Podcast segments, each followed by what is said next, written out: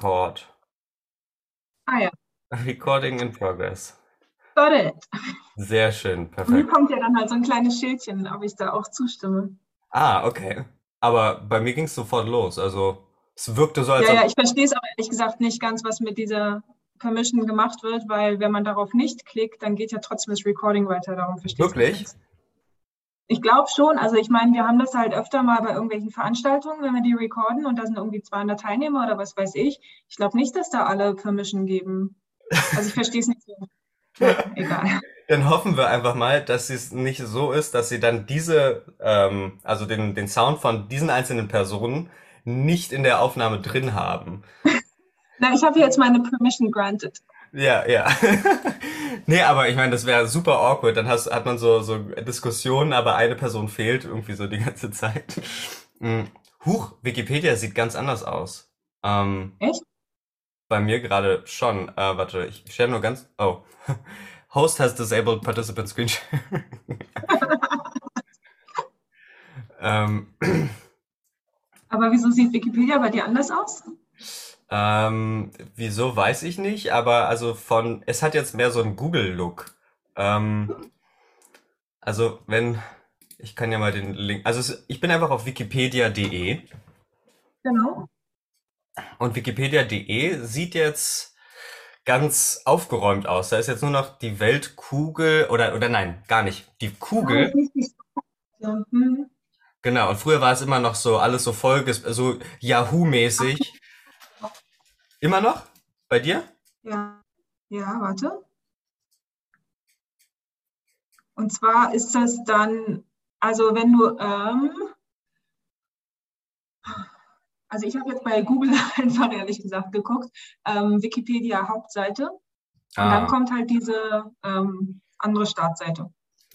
okay, das ist ja interessant. Also das hat, oh, es gibt einen Unterschied. Jetzt haben wir es. Wikipedia.org bist du dann nämlich äh, Mhm. weitergeleitet und ich bin auf wikipedia.de. Und wikipedia.de, das ist im Grunde ein, einfach nur ein Suchfeld. ja, habe ich Ähm, gesehen eben. Ja. Genau. Und das ist von Wikimedia, okay. Es könnte halt auch einfach eine Fake-Seite sein, ne? Das, ähm, Ja. äh, das, das wäre auf jeden Fall gruselig. Aber okay, gut. Das heißt, ich, wir haben auch früher immer, ach Gibt so, hm? es Fake Wikipedia? Also es gibt verschiedene Wiki-Projekte, ja, also halt nicht, nicht Wikipedia, sondern andere Wiki-Projekte. Es gibt zum Beispiel Wiki Islam okay. oder so ähnlich. Ja, genau, Wiki Islam, the Online Resource on Islam. Also es gibt lauter solche Sachen, aber also wer hätte ein Interesse daran, Wikipedia zu faken? Fake Ähm, News. Eben, genau. Wikipedia, glaube ich, wird schon ganz schön ähm, hoch angesehen. Eben. Und also, wenn man es faken will und richtig machen will, dann ist es wahrscheinlich am besten, wenn du es infiltrierst, in Anführungszeichen. Ähm, Aber du kannst auf jeden Fall auch, ja, also relativ einfach Webseiten machen, wo du den, die genau gleich aussehen, wo nur was anderes Mhm. drinsteht und, und die URL fast genau gleich aussieht, sondern, ähm, aber Wiki ist ja, soweit ich es weiß, und das können wir vielleicht auch im Folge dessen hier noch herausfinden, Wiki ist erstmal generell der Name für je, so eine Art von ähm, Software, wo du halt, Genau. genau. Genau, und Wikipedia ist ja dann sozusagen, also dieses Pedia ist ja von Enzyklopädie, ähm, das sozusagen das eine Enzyklopädie im Wiki-Format ist. Genau, genau. Und dann hast du irgendwie, was, was gibt's noch? Es gibt irgendwie Wiki, oh, Wiki News, Wiki Quote. Benutzt du irgendwas anderes außer Wikipedia? Nö. Nee. Ah, naja, Wiki, Wikimedia benutze ich manchmal. Okay. Also das ist Also einfach da, dieses Commons-Ding. genau, da ist halt ganz viel ähm, Material, was man relativ gut nutzen kann. Also meistens hat das ähm, Open Source, Open Access, ähm, wie nennt man das? Also ist halt getaggt mit den CCs, das heißt, dass man Ja, ja, ja, ja. Code ohne, ohne Copyright und so weiter. Ja, und auch selbst verändern darf und so. Also das ist immer ganz cool, wenn man, keine Ahnung, halt ein Bild von irgendwas Bestimmtem sucht. Ja.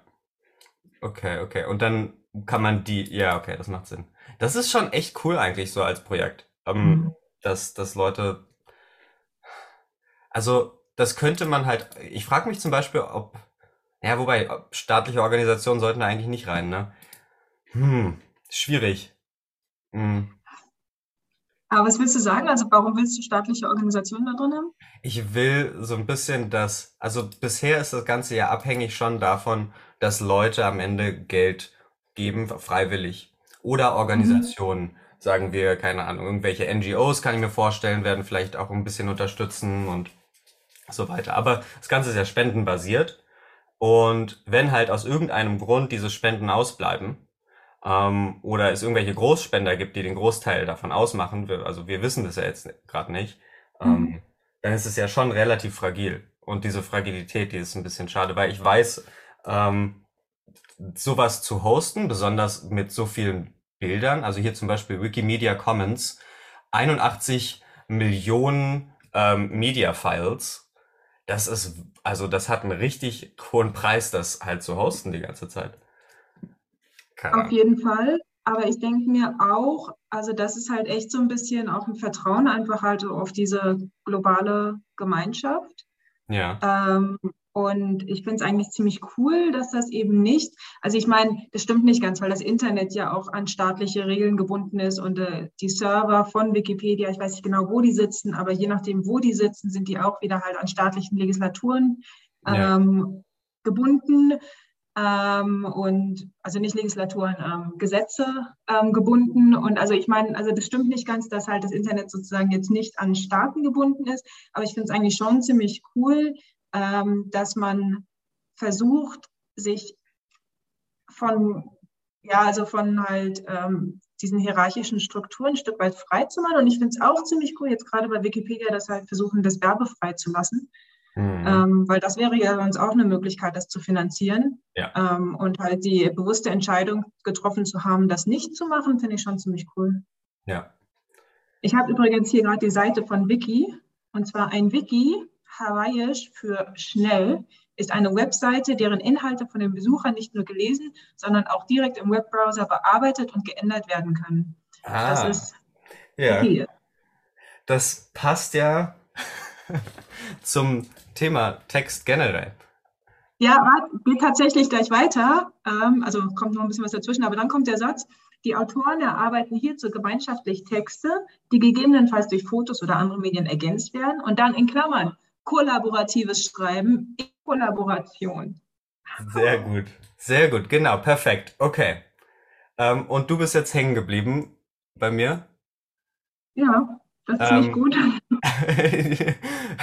äh, okay, aber ich höre dich noch sehr gut. Also das Bild ist äh, ein Standbild. Okay, Ah, okay. okay. Ich hoffe, es sieht wenigstens ein bisschen nett aus, das Stand. Ja, du warst so.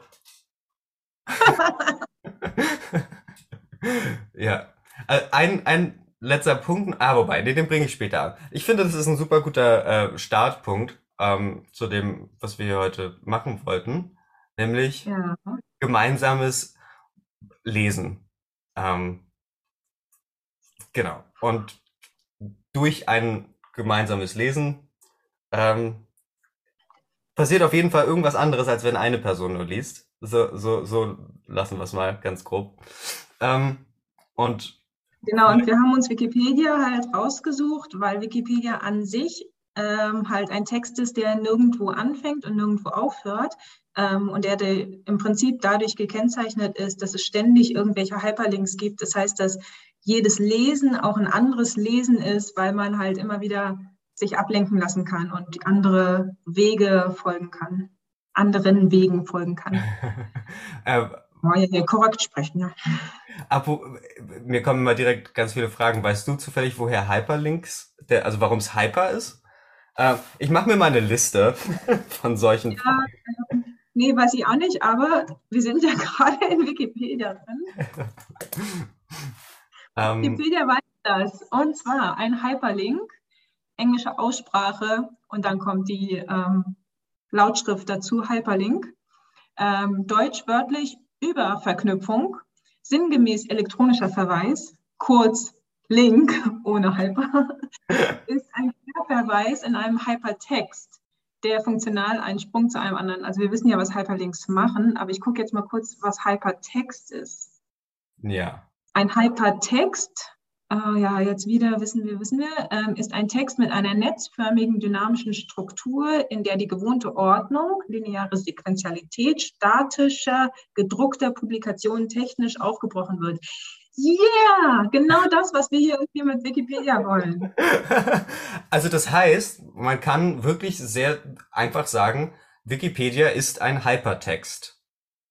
Ja, Genau. Also und Hyperlinks funktionieren ja auch nur in diesen digitalen Texten, weil mit gedruckten Büchern kann man halt zwar Fußnoten und Verweise irgendwie sagen, äh, keine Ahnung, in Kapitel 2.3 wird hier drauf nochmal näher eingegangen oder sowas, aber dann muss halt der Leser umblättern und kann dann, also es ist halt nicht das Gleiche. Es gibt halt trotzdem in gedruckten Texten dieses, das ist die erste Seite und das ist die letzte Seite.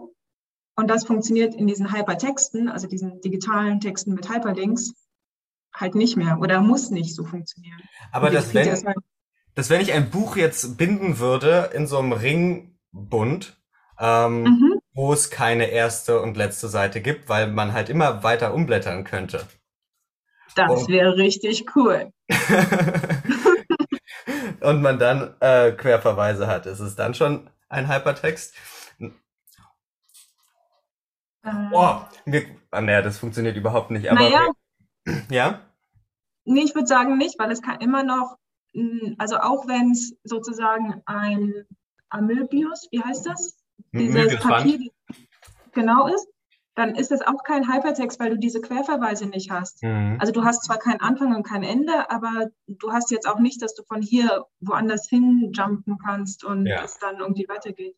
Es wäre cool, wenn man dann da, wo so ein Hyperlink-Wort ist, da ist eine kleine Schnur und äh, mhm. äh, die geht dann durch zu dem zu der Seite, wo das drin hängt und dann kannst du die, das durch das Loch, was neben dem Wort ist, die Seite rausziehen und dann wird die umgeblättert. Bin schön, wie du nach analogen Möglichkeiten suchst, das, was alle Seiten längst machen, irgendwie nochmal ähm, in Materialität zu bringen. Ja. Ähm, aber Warum, eins habe ich noch nicht verstanden und dann können wir auch gleich ähm, übergehen zum Thema Text, aber warum ist der, ist dieses, dass es einen Anfang und ein Ende gibt, also so zentral zum, ja, also warum, für mich, ich wäre nicht direkt darauf gekommen, dass das irgendwie wichtig ist, äh, zu unterscheiden. Ähm, genau, wieso? Was? Also da habe ich zwei zwei Antworten im Prinzip drauf. Und zwar das erste ist, dass wenn man Text schreibt und wie wir es auch ähm, gelehrt bekommen, Text zu schreiben, ist, dass die Einleitung ja eine bestimmte Funktion hat und schon mal irgendwie auch sagt, was eigentlich in dem Text passieren soll und dann der Schluss auch eine bestimmte Funktion hat und im Prinzip halt auch nochmal sagt, was in dem Text eigentlich gerade passiert ist. Ähm, das heißt, dieses Format, also in einem Hypertext braucht man sozusagen keine Einleitung und keine Schlussbemerkung mehr, weil also es gibt eben keinen Anfang und keinen Schluss. Das heißt, also diese Formate zu schreiben machen halt auch nur Sinn in einem linearen Text. Das ist so das eine. Und das zweite ist, dass wenn ähm, man also für meine Forschungsprojekte habe ich halt immer so ein bisschen die Frage, wie, wie gehe ich daran? Wo fange ich ähm, mein Schneeballprinzip an? Also normalerweise habe ich halt irgendwie so einen Punkt, der mein Entry Point ist. Und von dem aus erschließen sich dann so andere Kontexte und dann muss ich halt irgendwann, wo mache ich artifiziell einen ähm, Punkt. Das reicht jetzt hier mit der ähm, Bestandsaufnahme. Ähm, und das ist oft einfach durch die Zeit gegeben, dass die Forschungszeit dann einfach vorbei ist. Ähm, manchmal ist es auch einfach gegeben, wenn man dann merkt, okay, die Antworten in den Interviews, die wiederholen sich jetzt so sehr, dass es eigentlich auch keinen großen Sinn mehr ergibt, noch mehr Interviews zu machen. Genau, aber halt so dieses, ähm, bei welcher Person fange ich an, mich einem Komplex zu nähern, ähm, das ist halt voll die wichtige Entscheidung. Ähm, genau, darum ist so halt so dieses Anfang und Ende ähm, sowohl für das Schreiben selbst, aber auch für die Forschung ähm, ziemlich wichtig. Darum, ja, sind das so Dinge, die halt irgendwie mir sofort ähm, in den Sinn kommen.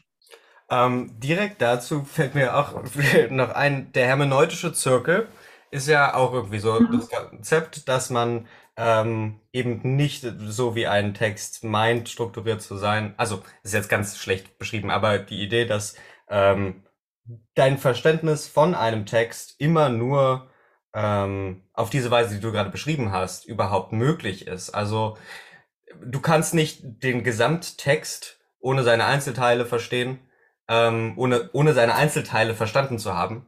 Aber du kannst die Einzelteile auch nicht verstehen, ohne das große Ganze verstanden zu haben. Ähm, mhm. Das heißt, daher ist ja, muss ich sagen, eigentlich die Einleitung oder ein Abstract ist eigentlich mhm. so von der Struktur her was super Spannendes, weil der Abstract ja versucht, im Grunde einmal schon mal den Gesamttext zu geben, mhm. ohne dann halt, ähm, dass du den gesamten Text gelesen haben musst. Und somit hast du schon mhm. so eine, so eine Version von, von dem großen Ganzen und kannst dann die einzelnen Schritte dann durcharbeiten. Ähm, eigentlich ist genau, und das ist ja in englischen Publikationen, also englisches Schreiben und deutsches, also wissenschaftliches Schreiben jetzt. Ich meine, was in Fiktion und Romanen gemacht wird, ist ja. eine ganz andere Geschichte. Aber im wissenschaftlichen Schreiben ähm, weiß ich noch, wie wir in der Schule halt so schön gelernt haben auf Deutsch, ähm, dass ähm, sich sozusagen auch ein wissenschaftlicher Text wie so ein Drama abspielt. Also klar, es gibt irgendwie eine Einleitung, die ins Thema einführt, aber noch nicht irgendwie sagt, wie das Ganze dann sich zum Schluss ähm, alles auflöst oder zusammenkommt. Ähm, und zwar, also es entwickelt sich halt und ähm, man liest den ganzen Text durch, weil man halt zum Schluss irgendwie wissen will, wie kommen diese ganzen Geschichten zusammen. Ähm, und das ist im englischen Text ja sehr anders und die Wissenschaftssprache nähert sich ja dem Englischen immer mehr an. Und ich fand das englische Schreiben zum Anfang halt total furchtbar, weil da wird einem vorne schon alles gesagt. Also in der Einleitung wird einem schon gesagt, was am Ende rauskommt. Ähm, und ich dachte, ja, okay, dann brauche ich den Rest des Textes dann nicht mehr lesen, weil, also wie man jetzt da hinkommt, ist mir dann auch egal. ähm, genau, ich finde es einfach halt spannend, wie auch so diese unterschiedlichen Konventionen, die jetzt halt bei mir sich dadurch ausgedrückt haben, dass ich halt das deutsche und das englische System kennengelernt habe. Aber also auch wie wissenschaftliches Schreiben sich halt in diesen unterschiedlichen ähm, Kulturen sozusagen ähm, ausgeprägt hat. Das ist interessant. Ich habe, da muss ich einen Blindpunkt haben, ähm, weil für mich war es immer eigentlich nur dann dieses das Englische. Ähm, und ich weiß jetzt gerade gar nicht, was du genau meintest mit diesem. Es muss wie so eine Geschichte hm, sein, weil also weil wenn man darüber frustriert ist, dass man im Grunde den gesamten Text da ja schon bekommt ähm, mhm. am Anfang, ähm, denn das impliziert ja, dass alles, was man interessiert ist, eigentlich die Conclusion ist. Dabei sollte ja bei der wissenschaftlichen Arbeit doch wahrscheinlich eben gerade, also der, der Rest auch interessant sein für sich genommen. Weiß ich nicht. Ja, also ja, ist es, darum liest man ja den, den Rest schon auch, obwohl man in der Einleitung eigentlich schon weiß, worauf es hinausläuft. Ähm, aber wir haben das halt echt in der Schule, also so Aufsätze schreiben, haben wir halt echt noch so ähm, gelernt, dass man ähm, das Problem darstellt und dann irgendwie aufzeigt, warum A und warum B und ähm, ah. blub, blub, blub, blub. Und dann ganz zum Schluss aufzeigt, ja, aber nachdem wir jetzt gesehen haben, dass ähm, A historisch gesehen das und das bedeutet, können wir jetzt B ganz anders verstehen. Und das ist dann halt die, ähm, das, ähm, genau das, was irgendwie rauskommt, die Conclusion.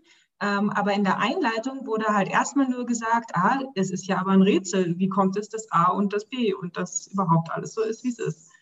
Ja, okay, das heißt, weil man, man hat eine Argumentation im Grunde und mhm.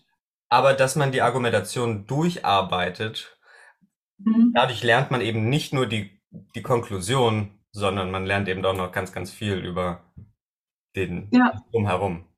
Ähm, ja. Ähm, okay, okay, okay.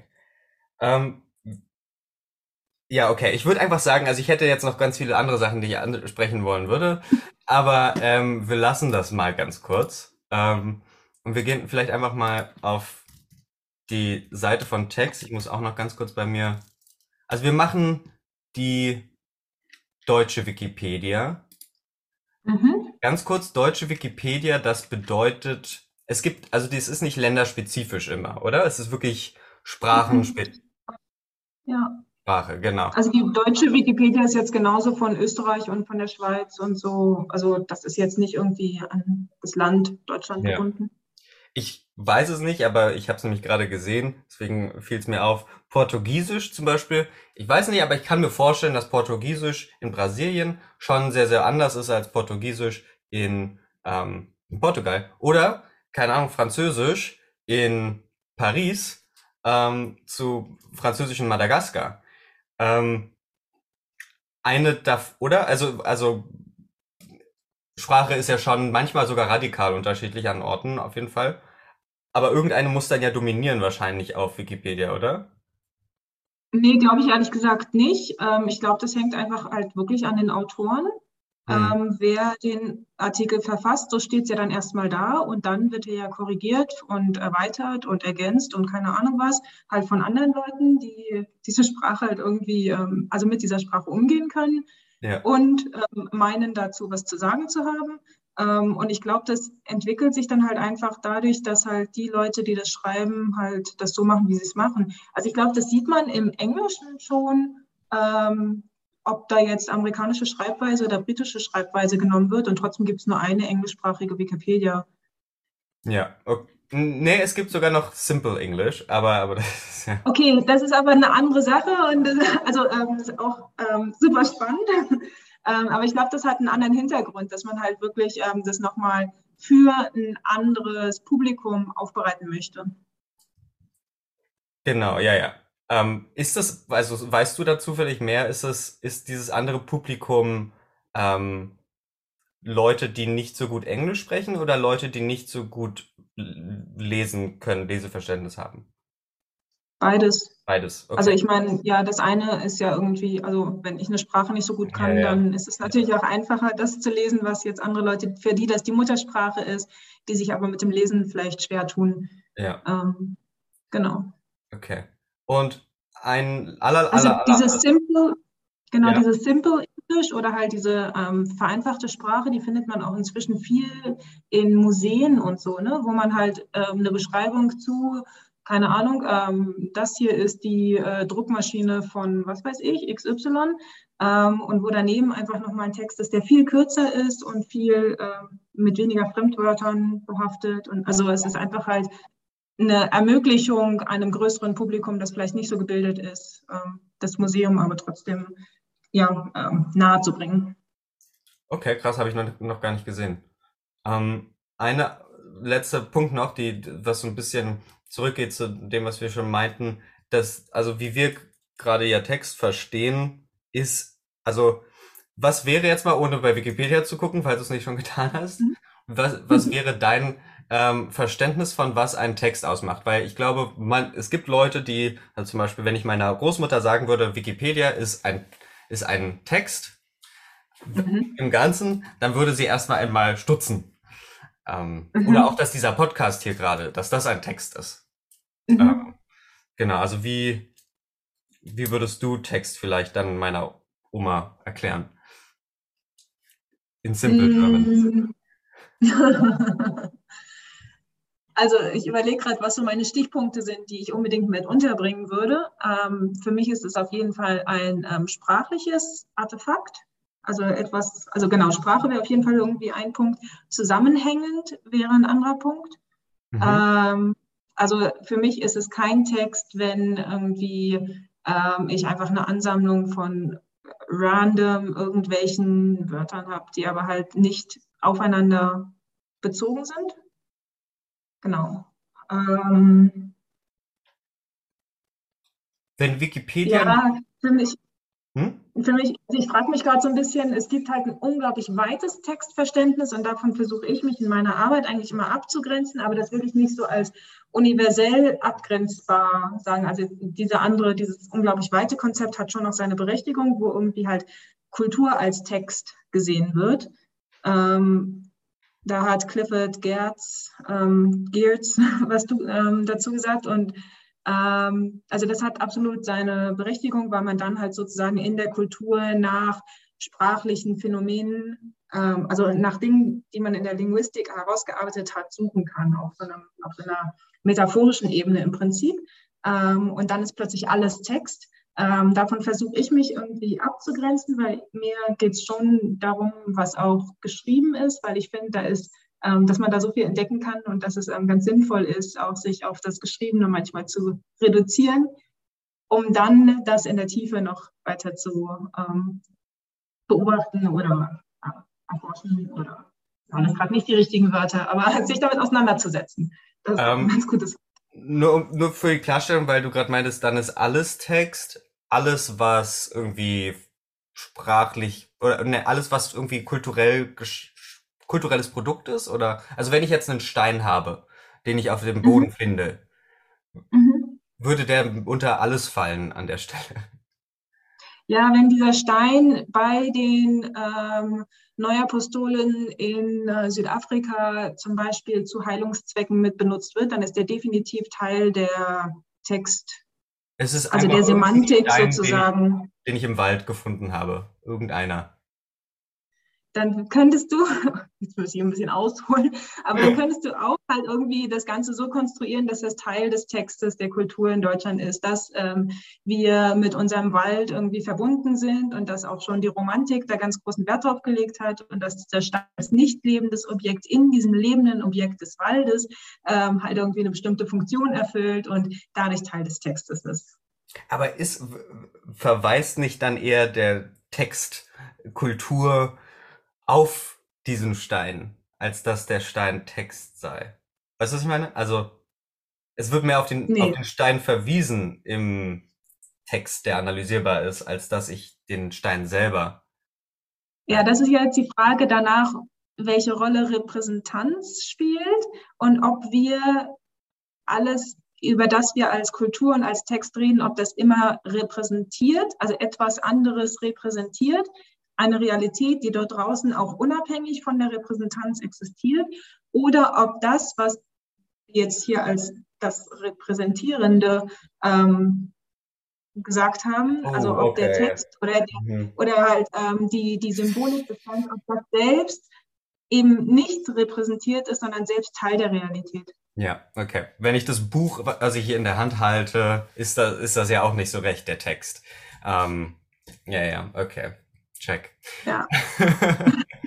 äh, gut. Dann. Also du gehst auch immer gleich wieder in diese ganz riesengroßen Debatten rein. Ich meine, zur Repräsentanz ist einfach halt so ein.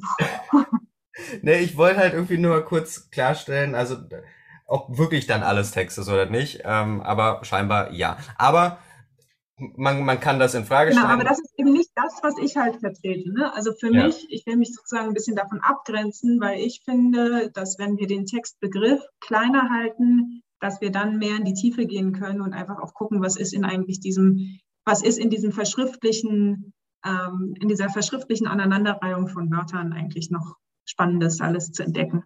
Ja. Also, weil im Grunde wird dann ja doch auch Kultur, naja, Text mit Kultur oder Text mit, mit Phänomen synonym fast der schon. Mhm. Ähm, und, und das ist dann ja auch irgendwie unnötig gedoppelt. Okay, aber jetzt haben wir schon ein bisschen über Text geredet. Ähm, ja, aber vielleicht einfach nochmal um diese andere Position, die ich nicht vertrete, ähm, um dem aber trotzdem nochmal, also auch die Berechtigung nicht abzusprechen. Ähm, wir haben ja ganz viele Mittel, mit denen wir Text analysieren und also, ähm, in, also so linguistische ähm, Werkzeuge im Prinzip. Und die auf Kultur anzuwenden, kann schon irgendwie auch spannend sein. Kannst du ein ganz kleines Beispiel geben? Ähm, wenn wir uns die Grammatik zum Beispiel von Kultur angucken und ähm, schauen, ähm, welche, welche Funktionen bestimmte Handlungen ähm, in der Kultur erfüllt werden. Ähm, oh, Deutsch ist nicht so eine einfache Sprache. Also welche, welche Funktionen welche Funktionen bestimmte kulturelle Handlungen haben, die, wenn man sie mit linguistischen ähm, Sprache, also mit linguistischem ähm, Handwerkszeug sozusagen ähm, beschreibt, die dann einfach nochmal deutlicher werden. Also was, ähm, was sind die was sind die Verben in einer Kultur? Was sind, ähm, wo, wie wer, was fungiert als Interpunktion? Ähm, wie können wir, ähm, wie können wir Groß- und Kleinschreibung irgendwie in kulturellen, ähm, keine Ahnung, also was, was sind die Höflichkeitsformen, solche Sachen. Also was ist, was ist eine mögliche Abbildung zwischen den beiden? Eine, äh, glatt eine Bijektion, wenn möglich, zwischen einer mhm einem, oder, oder, weil, also ich finde es jetzt erst einmal ganz schön wild, ähm, die Frage, was ist, wo ist die Interpunktion in der Kultur? ähm, also von naja. der Struktur her.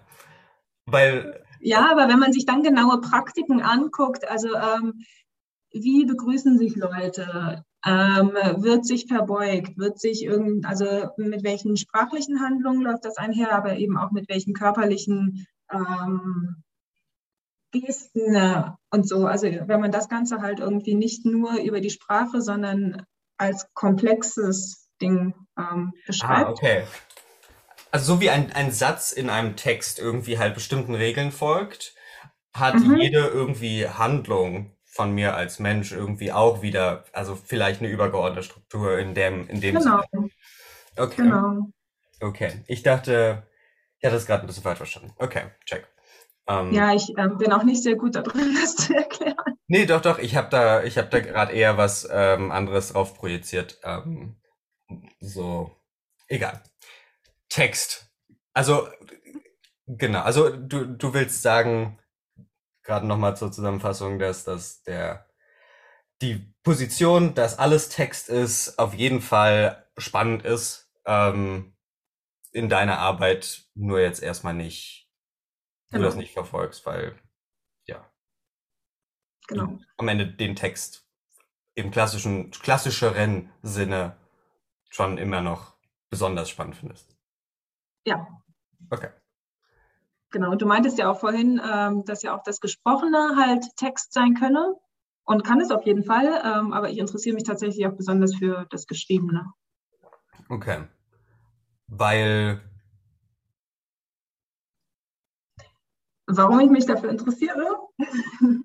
Weil ich solche ähm, Sachen wie ähm, das Schriftbild ziemlich spannend finde. Ähm, Aber das ist, das ist doch, das kann man ja direkt auf, auf Intonierung und so weiter und auf Stimmen, Stimme auch wieder ab, also abbilden. Für mich hat das eine, für mich hat das eine andere Materialität. Ähm, ja, klar. Und halt wirklich ganz nah dran zu bleiben an dieser Materialität, finde ich halt cool. Also sich ähm, anzugucken, okay, das Papier, das ist halt jetzt genau so breit und mit dem ähm, Schrifttyp und mit der Größe ähm, muss dieser Satz jetzt einfach mal hier an dieser Stelle umgebrochen werden und an den, in der nächsten Zeile weitergehen. Und dadurch entstehen halt Weißräume und Schwarzräume. Also meistens ist ja schwarze Tinte auf auf weißem Papier. Ähm, Im Digitalen ist es auch anders wieder alles, aber halt, ich bin jetzt mal gerade bei dem sehr analogen. Ähm, genau, und wenn man halt diese Weißräume halt zwischen den Zeilen sozusagen sich anguckt und das eben nicht nur als äh, Metapher nimmt, etwas zwischen den Zeilen zu lesen, sondern wirklich halt so diese Weißräume betrachten will, dann ist es was anderes, als wenn ich den Text vorlese. Und also diese Weißräume kann ich mit der Stimme zum Beispiel nicht abbilden. Es ist, ja, ja, kannst du nicht. Punkt. Ja, ja okay, ich verstehe, was du meinst. Ähm, ganz kurz. Äh, das, das, das.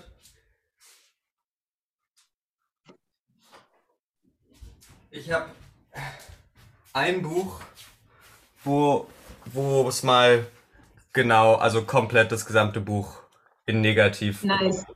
wurde. Nice. Ähm, Book Consciousness. Sehr schön.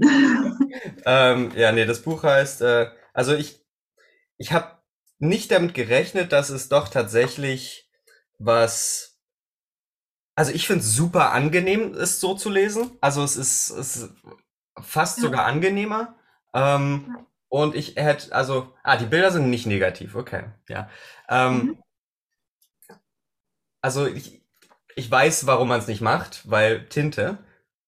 Mhm. Oder wobei, ich weiß gar nicht, ob das schwarzes Papier und weiße Tinte, ich kann es gerade tatsächlich nicht unterscheiden. Nee, es muss, es muss weißes, schwarze Tinte der Hintergrund sein. Aber, also ich, ich bin großer, großer Fan davon, um ehrlich zu sein. Ähm, und ich finde es besser, als ich gedacht hätte, dass ich es finden würde. Ja. Cool. Also ähm, tatsächlich kenne ich auch jemanden, der eine, ähm, oh Gott, wie nennt sich das?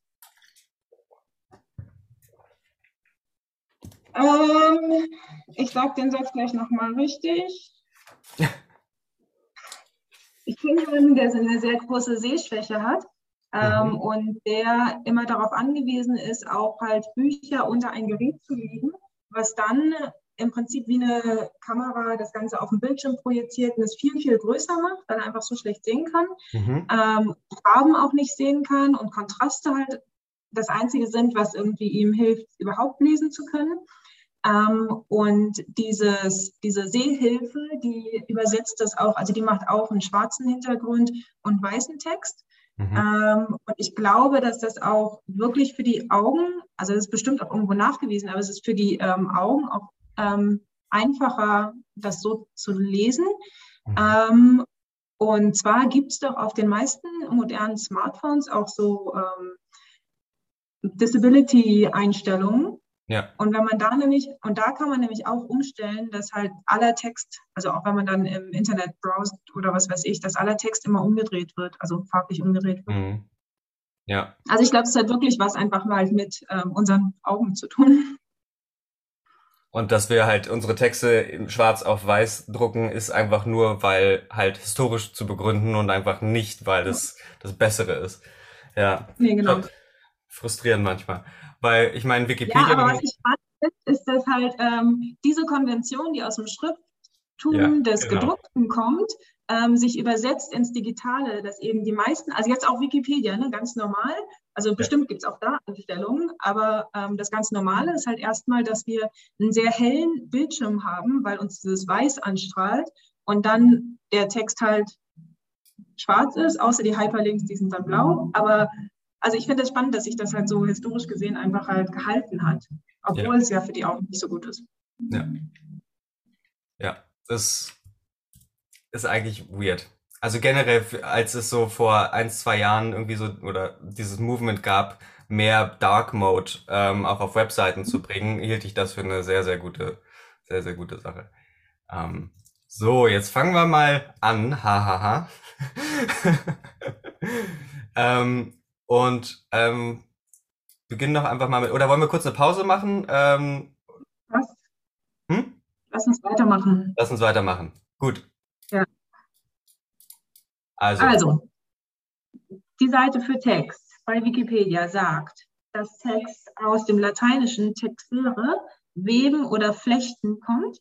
Ähm, und also Text bezeichnet im nichtwissenschaftlichen Sprachgebrauch eine abgegrenzte, zusammenhängende, meist schriftliche sprachliche Äußerung, im weiteren Sinne auch nicht geschriebene, aber schreibbare Sprachinformation, beispielsweise eines Liedes, Films oder einer improvisierten Theateraufführung. Aus sprachwissenschaftlicher Sicht sind Texte die sprachliche Form einer kommunikativen Handlung. Okay, das ist irgendwie auch nicht so ein ganz großer Unterschied, was die als nicht wissenschaftlich und sprachwissenschaftlich jetzt hier unterscheiden, finde ich, aber gut. Ja. Ähm, genau, also was ich irgendwie spannend finde, ist halt ähm, dieses ähm, lateinische Textile, dieses Weben, Flechten, weil das ja so ein sehr geordneter ähm, Zugang sozusagen davon ist, wie man halt Wörter aneinander reiht und halt miteinander in Beziehung bringt. Und das steht, ähm, vielleicht können wir einfach mal springen zu lesen oder kommt das hier dann irgendwann? Haben gewebte und ge oder geflechtete Sachen einen klar erkennbaren Anfang und Ende? Hm. Also Faden haben ein klares Anfang, klar, einen klaren Anfang und ein klares Ende. Ja, kam mir nur gerade so. Die braucht man ja. Ja, ja, ist richtig. Also ich glaube, man kann ja auch wahrscheinlich weben und flechten. Ich weiß gar nicht, was flechten. Ah, flechten ist wenn man zwei. Naja, wenn man Zopf flecht, also ein, also ein geflochtener Zopf, der hat schon einen klaren Anfang, ein klares Ende. Beim Weben bin ich mir da weniger sicher. Aber auch eigentlich beim Weben, du hast eine Webkante, das ist der Anfang oder halt auch das Ende. Ja. Hm. Egal, sorry, ich habe dich unterbrochen. Ja, ich finde es spannend, dass halt im Artikel von Text ich jetzt gar nicht weiterkomme. Ich wollte eigentlich jetzt ganz elegant überleitend zu lesen, aber Aha. im Artikel von Text kommt Lesen gar nicht vor. Ähm, das finde ich sehr spannend.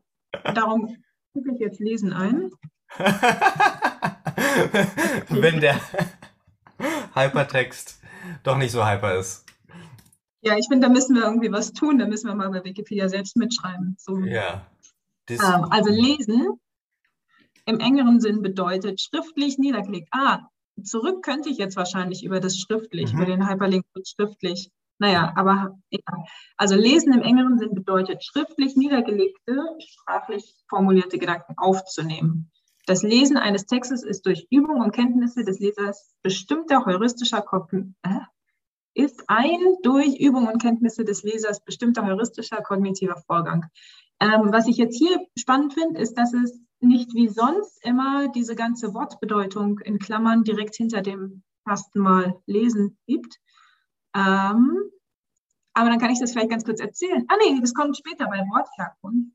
Ähm, genau, das kommt nämlich auch aus dem Lateinischen und zwar, oh, ich weiß nicht, wie man Lateinisch ausspricht, legere, legere, sammeln, auswählen, lesen. Ähm, und das finde ich ganz spannend, dass das halt zusammen also dass, dass wir Textlesen sozusagen als zusammengehöriges Wortpaar empfinden, weil Text einerseits halt so dieses schon geordnete Ding ist und Lesen aber auch ein Ordnungsprozess ist, also sammeln, auswählen, ähm, auffegen, also auflesen ähm, gehört da auch dazu. Ähm, genau.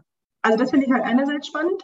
Ein zweiter spannender Punkt ist ähm, das englische Read, dass das nämlich auch aus dem Ah nee, das kommt eben nicht aus dem Lateinischen, sondern von keine Ahnung was. Jedenfalls ist das verwandt mit dem deutschen Raten oder Beraten oder Erraten. Das heißt, da hat man viel mehr noch diese ähm, Idee davon, dass der Text noch nicht ganz vollständig ist, sondern dass der eben etwas ist, was einem selbst noch vervollständigt werden muss. Ob man das dann selber macht oder ob das der Berater macht.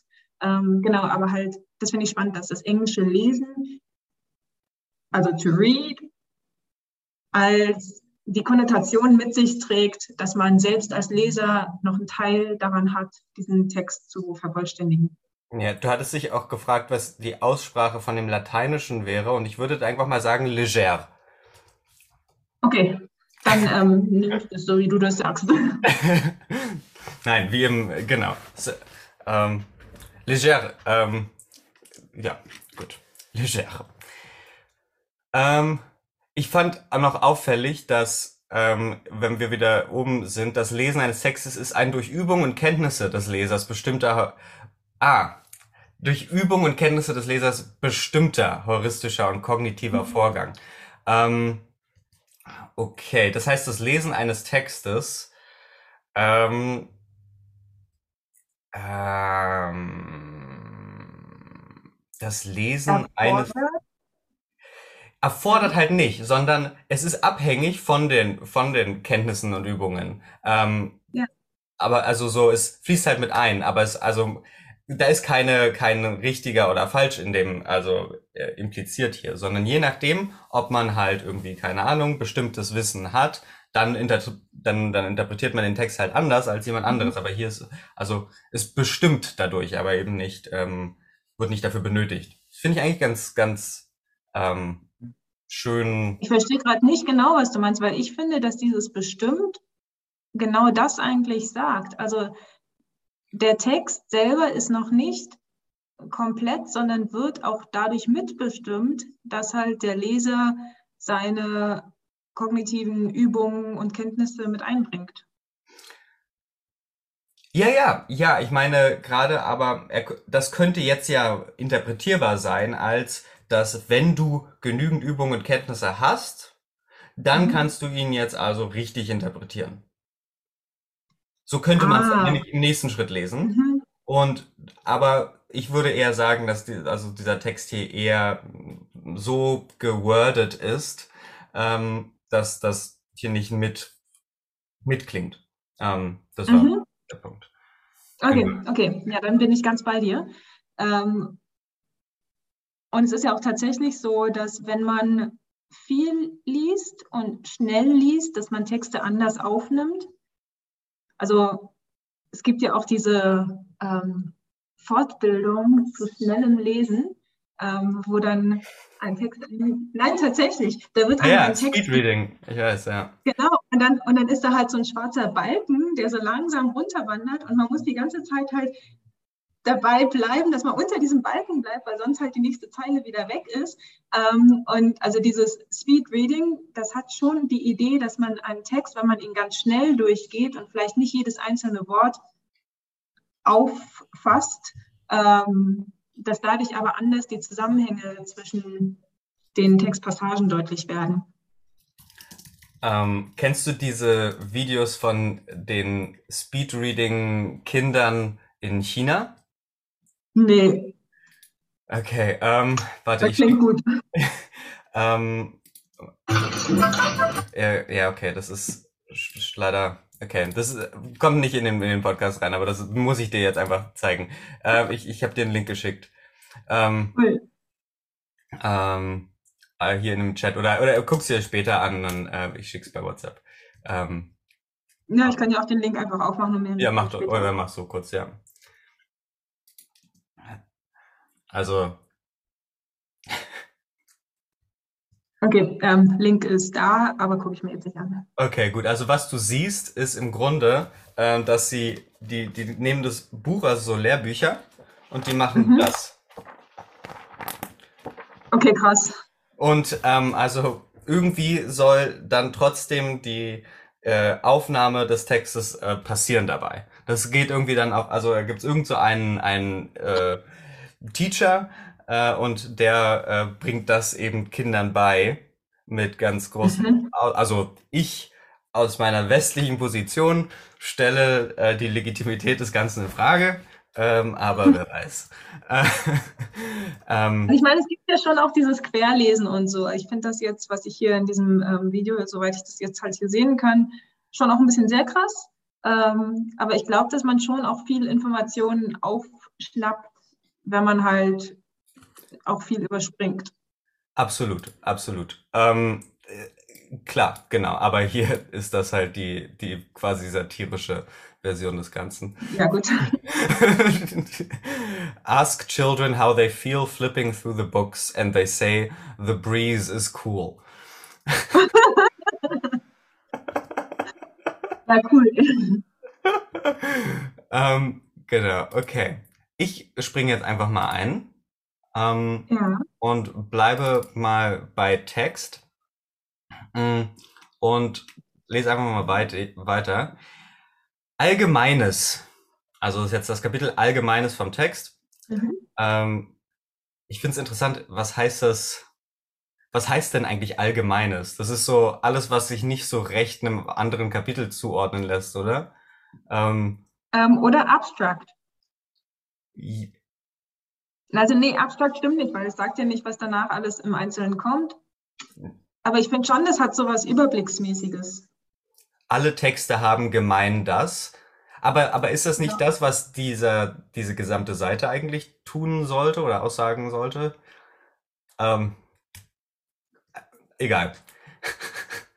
Texte werden Na, ich eine, finde spannend, weil, also insgesamt sind alle Wikipedia-Seiten ganz ähnlich aufgebaut. Ne? Es gibt halt erst die Überschrift, dann halt das Wort, was dann nochmal in Fett auftaucht und dann halt, wie gesagt, normalerweise Wort, ähm, also so eine kleine etymologische Dings.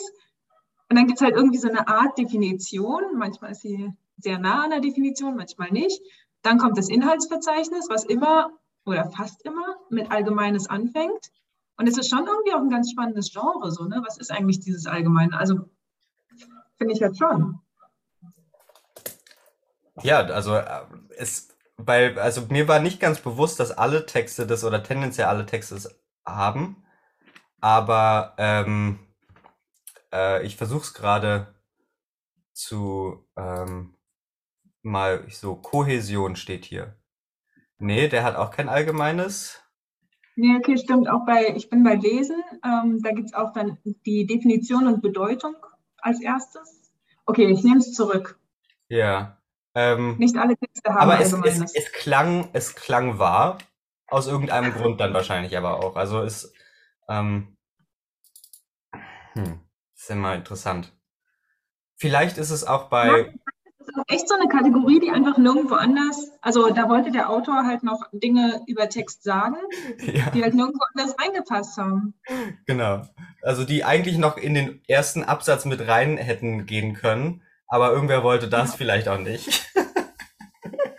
ja, ähm, also man kann das ja eh auch nicht nachvollziehen. Also ich als normaler Leser, der jetzt nicht eingeloggt bin, kann ja eh auch nicht nachvollziehen, wer was hier gemacht hat und wie der insgesamt dieser Artikel bearbeitet wurde. Mm, doch, kann man. Äh, die Versionsgeschichte ist öffentlich. Ähm, ah. Die erste Version ist. Ähm,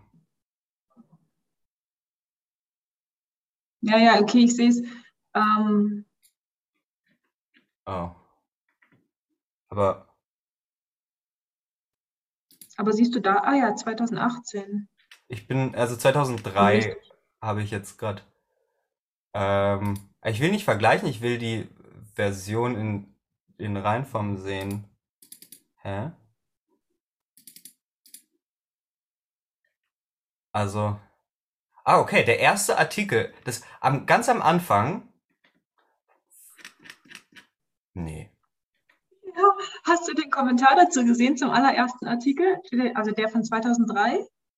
Ein Anfang, wenn auch nicht besonders brillant. Dann gab es, also das war, ähm, okay, das war um 2.19 Uhr am 26. Februar 2003. Dann mittags um 13.01 Uhr, immer noch am 26. Februar 2003, wurde das geändert. Und die, der Kommentar dazu ist auch noch recht unfertig und nicht minder wenig brillant.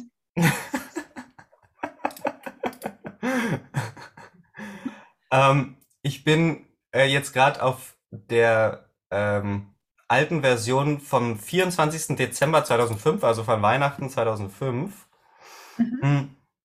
Und also da ist der erste Absatz weiterhin sehr, sehr ähnlich und dann, aber, aber also der Text ist noch quasi unstrukturiert, es gibt kein Inhaltsverzeichnis ähm, mhm. und es gibt eigentlich nur den ersten, also einen großen Text und am Ende gibt's noch Definitionen aus sprachwissenschaftlicher Sicht. Ähm, oh. Das heißt, diese, diese Zweiteilung, ähm, die ist, das ist quasi in der ersten, also in der ersten richtigen Version, die ich gerade sehe, ähm, äh, also die, die, die ist, die, die gesamte Struktur dieses Textes ist eben diese Zweiteilung. Also du hast am Anfang die, das normale Verständnis und dann die sprachwissenschaftliche Verständnis von Text und dann ist der Artikel fertig. Ähm, und äh, finde ich lustig, dass sich das irgendwie über, über 16 Jahre hier durchzieht. Aber jedenfalls ist der zweite Absatz, Text kann einfach oder komplex strukturiert sein. Unstrukturierter Text ist oft schwerer zu verstehen als strukturierter. Mit dem Textzusammenhalt über Satzgrenzen hinaus befassen sich Kohäsion, formaler Zusammenhalt, und Kohärenz, auf Wissen beruhender, inhaltlicher Zusammenhalt. Ähm, genau. Das Wichtige dabei ist, ähm, also einfach oder komplex strukturiert. Ich meine, ja, alles kann irgendwie einfach oder komplex strukturiert sein.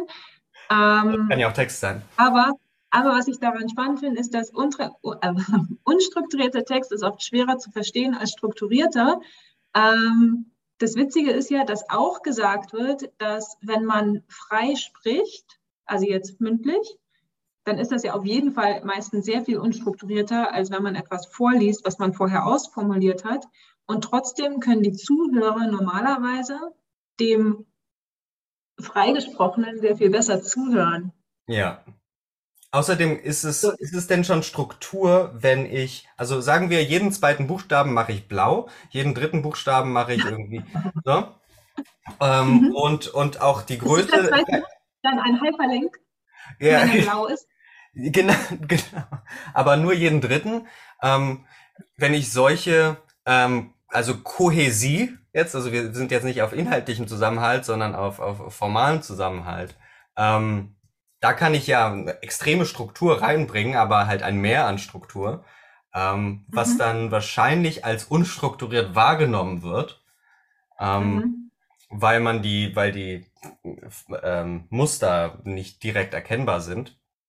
Also unstrukturiert ja, ist ja eigentlich auch so eine Aussage, die man eher nur aus dem Blickwinkel äh, der Person, die die Struktur nicht versteht, ähm, hat, oder? Also es ist ja immer erst einmal, also man beugt sich, man, man lehnt sich aus dem Fenster, so, oder wie sagt man, man lehnt sich, ja, ähm, wenn man sagt, dies sei unstrukturiert. Könnte ja auch sein, genau, dass man es nicht versteht. Richtig, und genau da bist du eigentlich sehr nah dran an ähm, den Leuten, mit denen ich in Sansibar zu tun hatte, die eben gesagt haben, ähm, es ist total wichtig, wie der Text dann im Geschriebenen ist, weil auch wenn wir die Struktur nicht verstehen, der Text wird uns mehr sagen als das, was jetzt diese Kohärenz, also dieses ähm, auf Wissen beruhende inhaltlicher Zusammenhang, ähm, was das uns sagen will. Also das meinte ich auch vorhin mit diesen Weißräumen zwischen den Zeilen, dass die an sich auch nochmal Bedeutungsträger werden, werden können, auch wenn das für uns vielleicht unstrukturierter weißer Raum ist. Ähm, aber wenn man halt irgendwie durch ähm, göttliche Eingebung oder was weiß ich lernt, darin eben diesen Sinn zu sehen, dann ist es plötzlich nicht mehr unstrukturiert. Ja, eben. Okay, okay. Aber wobei das vermischt jetzt ja gerade zwei Ebenen, oder ich verstehe es falsch. Also einmal ähm, also, dass die Struktur, die, der wird jetzt ja auch noch eine Bedeutung gegeben. Ne? Also, dass, dass die ja. Wahl der Struktur, die man vorher nicht verstanden hat, ähm, ja eben jetzt auch nochmal hindeutet auf irgendwas anderes. Außerhalb des Textes, außerhalb der Struktur. Ja, aber das geht bei mir ähm, zusammen oder also wir brauchen keine Struktur, wenn es nicht darum geht, diese Struktur zu verstehen. Also muss diese Struktur eine Bedeutung haben, ja. damit wir sie als Struktur erkennen können. Mhm. Ja, ja. Und also würde ich das jetzt sagen. Genau, und in dem Moment, wo, ja, ja, macht Sinn, macht Sinn. Und selbst wenn es irgendwie die Struktur ist, dass wir schwarzen Text auf weißem Papier drucken, ähm, selbst wenn das eben nur ist, dass wir lernen, okay, ähm, weniger Tinte, auf Papier ist günstiger und äh, leichter ja. zu setzen. Ähm, wobei, das stimmt noch nicht mal. Das macht eigentlich keinen Unterschied. Hm. Also das Setzen, keine Ahnung, aber also was ja eigentlich schon spannend ist, ist, dass wir das ins Digitale übertragen, weil wir verbrauchen ja mehr Strom, wenn wir den Bildschirm heller haben, weil da mehr weiß ist. Hm, das stimmt bei OLED-Bildschirmen. okay, also du merkst, ich kenne mich hier nicht aus. es macht tatsächlich keinen Unterschied äh, bei LCD-Bildschirmen, was, was den Großteil unserer Bildschirme ausmacht. Ähm, okay. Genau. Es, es sieht nur heller aus für uns, es ist gleich hell, tatsächlich. Ähm, okay. Ja. Also ich weiß nicht, ob du OLED-Bildschirme kennst, aber bei OLED-Bildschirmen, die haben halt den, den, das Spannende, dass wenn du schwarz dort siehst, dann ist ist das halt aus. Da ist nichts. Da mhm. ist wirklich die, der schwarze Hintergrund, den du siehst, während mhm. dann halt alles andere ähm, ist erleuchtet. Ähm, aber ein, ich, also ich, ich fand das gerade nur ganz kurz spannend mit dem strukturierten und ähm, ursprünglichen Text vom ähm, Text ähm, steht, also du hast nämlich etwas übersprungen beim äh, Vorlesen vom äh, Text. Das erste, was nach der Überschrift steht, ist der Artikel dieses, äh, der Titel dieses Artikels ist mehrdeutig. Weitere Bedeutungen sind unter Text Begriffsklärung aufgeführt. Und wenn wir darauf klicken, also, dann ja. sehen wir Text bezeichnet entweder das, was wir halt als die unsere Seite ähm, bezeichnet haben oder halt was genommen haben. Ähm, Text eine abgegrenzte, zusammenhängende, meist schriftlich sprachliche Äußerung. Aber Text kann auch Textschriftmaß sein, eine Schriftgröße. Die Text, die Text ist ein Schriftgrad im Bleisatz mit einer Kegelhöhe von 20 D-Dot-Punkten. Das entspricht 7,52 Millimetern. Die Entsprechung in 20 DTP-Punkten misst, ach so, D-Dot-Punkten. Jetzt weiß ich endlich mal, wie das ausgesprochen wird. Cool. Ähm, dachte, also die Entsprechung von 20 Oh, okay. Also, ich lese nochmal von vorne vor. Die Text ist ein Schriftgrad im Bleisatz mit einer Kegelhöhe von 20 Didot-Punkten. Das entspricht 7,52 Millimetern. Die Entsprechung in 20 Dido-Punkten misst 7,056 Millimeter.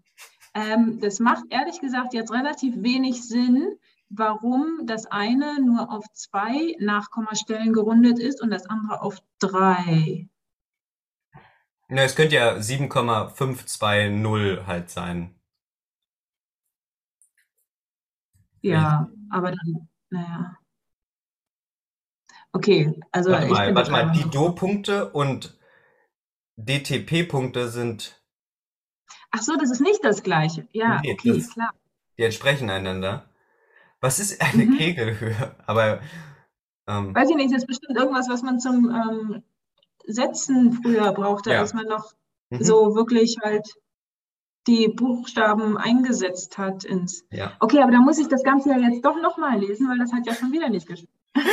Also die, die Text ist ein Schriftgrad im Bleisatz mit einer Kegelhöhe. Du kannst übrigens auch auf Kegelhöhe klicken, wenn du es wissen willst. Ne? Ja, ja. Also von 20, von 20 Dido-Punkten, das entspricht 7,52 Millimeter.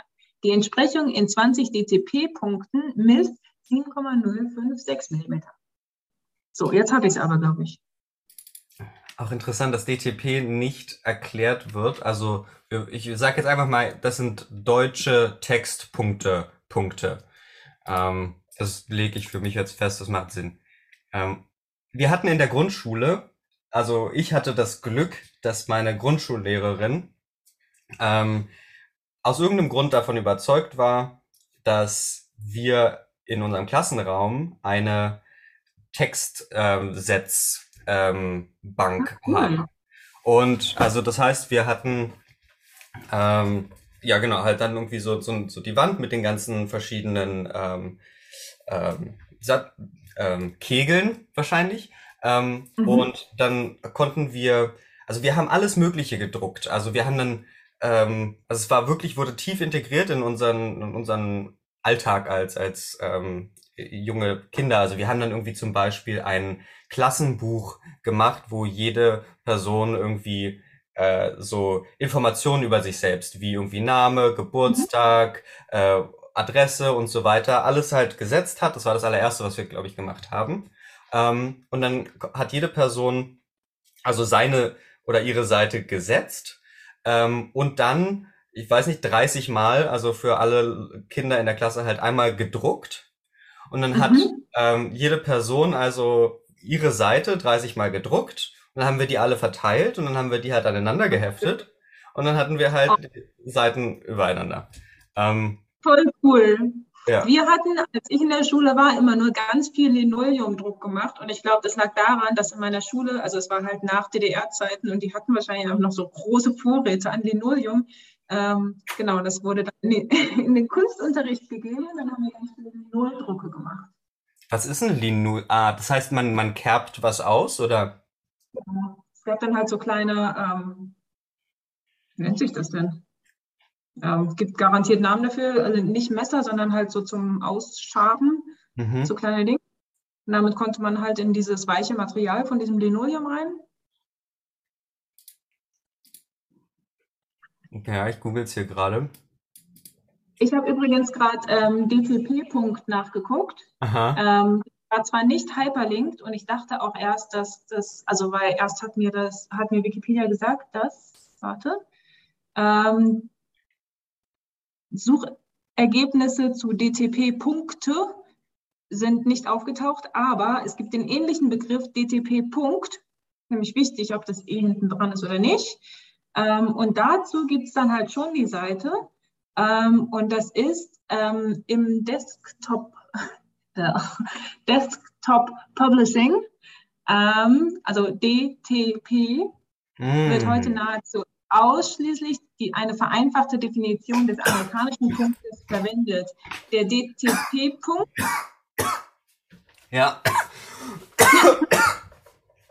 Ähm, Ja. Ich würde ja was zu trinken anbieten, aber ich glaube, es kommt nicht an, wenn ich so in den Monitor reiche. Ich habe mich am Apfel verschluckt. Der DTP-Punkt, abgekürzt, abgekürzt PT, und das kennt man wieder, kleingeschrieben PT, gelegentlich auch Ah. kurz Punkt genannt, ähm, wurde als der 864. Teil des englischen Foot von 1959 definiert. Er misst also exakt, exakt ein 72. Zoll. Oh Gott. Aufhören sollten mit Zoll und Miles und was auch immer und ins Metrosystem übersetzen sollten. Oh, die, also, das ist so wirr. Also, ich frage mich manchmal, ob, ähm, ob es tatsächlich irgend, also, irgendein System hinter deren ähm, Zeugs da gibt mit, also weil die, die Zahlen wirken alle so random, in denen sie in einem Verhältnis zueinander stehen. Ähm, Ja. naja. Aber ich, ich bin etwas, ähm, also ich finde es schon mal interessant, die Text, der Text, mh, Mhm. und aber dass es nicht viel mehr hier gibt. Also im Englischen zum Beispiel könnte man ja mal sehen, hier, Begriffsklärung von Text im Englischen, da haben wir ganz, ganz viel. Ähm, Hm. zum Beispiel Text in All Caps geschrieben ist auch eine schwedische Band. Oder es gibt Nice. äh, Text ganz normal geschrieben als ähm, russischen Film von 2019. Ähm, und ähm, ja, also Naja, aber auch halt bei den ganz normalen, also ganz oben bei diesen, ähm, also im Englischen jetzt auch bei Written Word, was Text da ist, ähm, das ist auch Religious Text. Also es gibt schon mal eine extra Seite für Religious Text. Ähm, was vielleicht ganz spannend ist, weil genau, also wenn ich jetzt da nur drüber hover und ich habe da jetzt noch nicht drauf geklickt, aber da kommt dann Religious Texts including Scripture, weil ich hätte jetzt gedacht, naja, okay, aber Religious Text ist halt Scripture, aber dann ist das scheinbar mehr als nur Scripture. Ähm, genau, da, also jedenfalls gibt es das und dann gibt es Text, a verse or passage from Scripture used in expository preaching, also schon wieder in der Religion. Ähm, und Text Book, a book of instruction in any branch of study. Ähm, also das finde ich spannend, weil das sind alles irgendwie jetzt ganz konkrete Schriften sozusagen, also ganz konkrete ähm, Bücher. Also deswegen steht aber auch Text, any object that can be read, including. Ah, Das heißt, das sind drei Beispiele. Aber ja. Textbook fand ich schon immer ein ganz schreckliches Wort. Ähm, nur um, um irgendwie abgrenzen zu können zwischen im Grunde ja Popular oder oder oder Belletristik zu irgendwie keine Ahnung halt irgendwas irgendwas was mit Uni oder so wahrscheinlich zu tun hat oder mit Lernen mit Lerninstitutionen Lehrinstitutionen. ja. Mhm. Auch sind ganz spannend, dass es Textbook heißt, weil ich hätte jetzt halt irgendwie so gedacht, ja, okay, aber was ist denn halt, welches Buch hat denn keinen Text und habe dann halt an Bilderbücher gedacht. Aber Bilderbücher auf Englisch heißen ja Children's Books, nicht irgendwie Picture Books. Das Okay. heißt irgendwie, also da ist nicht dieses Non-Text dann das definierende Merkmal. Jetzt äh, kommt mir also äh, durch, durch zwei Sprünge die Frage, warum heißt es eigentlich Novel? Oder Novelle? hat was mit der Novelle zu tun. Ähm, und da muss man, äh, wir hatten das, ich habe irgendwann mal in meinem früheren Leben irgendwann mal Anglistik studiert und da hatten wir das. Ähm, und zwar ähm, ist der Roman im Deutschen, kommt von im Prinzip das, was im Französischen dann die Romanze war. Also keine Ahnung, das hat was mit der Geschichte von literarischem, fiktionalen Schreiben in Deutschland, England und Frankreich während der Romantik zu tun. Okay, Und okay. in England, und in England hat sich dann halt The Novel sozusagen weiterentwickelt mit dem Hintergrund oder mit dem sprachlichen Art, wie heißt das, Anhängsel, ähm, halt an die Novelle im Deutschen gebunden zu sein. Okay, okay, weil bei Novell, ja, ich habe gerade nachgeschaut, es kommt auch von neu, so wie jetzt meine äh, Intuition mhm. gewesen wäre. Und Novelle könnte ja auch irgendwie ein Kompendium sein dessen, was irgendwie im letzten Monat passiert ist und äh, in mhm. Europa und das wird, wird jetzt nach Amerika geschifft und hier ist die Novelle zum Oktober 2019 02. Keine Ahnung. ähm, also, keine Ahnung, es war gerade ein. Äh, war ein Gedanke. Also zum Beispiel der Roman ist eine literarische Gattung und zwar die Langform der schriftlichen Erzählung. Das Wort Roman ist ein Lehnwort aus dem Französischen und bedeutet Erzählung in Versen oder Prosa. Also das hat halt wirklich irgendwie was damit zu tun, wie sich dieses Genre gebildet hat zwischen den französischen, englischen und deutschsprachigen Leuten. Was hier halt gerade an, auf uns, uns auflauert, ist die Dichotomie von Fiktion oder Fiction und Non-Fiction. Ähm, mhm. im, Im Deutschen gibt's, ist es, glaube ich, nicht so sch schön klingend, diese, aber fiktionaler Text und non-fiktionaler Text. Sachbücher würde man im Deutschen sagen. Oder? Genau, Sachtext. Ja. Oder Dokumentationen. Ich weiß nicht, ob die dann auch als Sachbücher gelten. Aber Dokumentationen behaupten ja auch nicht fiktional zu sein. Genau, eben behaupten. Das, das ähm, ist ja immer das Schöne an äh, sowas. Also ähm, wir, wir, ich bin erstaunt darüber, wie nah wir auch am Text bleiben. Also wir hätten ja auch total woanders sein können inzwischen. Ähm, aber ich finde das eigentlich ganz, aber ganz, sehr, sehr lange da bleiben. Das ist noch wahnsinnig viel. Also ich meine, wir waren jetzt gerade schon bei, ähm, bei die Schrift, nee, bei die Text ähm, und im Prinzip halt so ähm, dieses ganze technische Vokabular, was da auch noch auf uns wartet oder nicht. Also wenn wir da nicht drauf klicken, dann wartet es irgendwie auch nicht. Ähm, genau, aber es geht irgendwie halt noch in alle möglichen weiteren Tiefen, wenn wir auch ganz, ganz nah dranbleiben. Ja.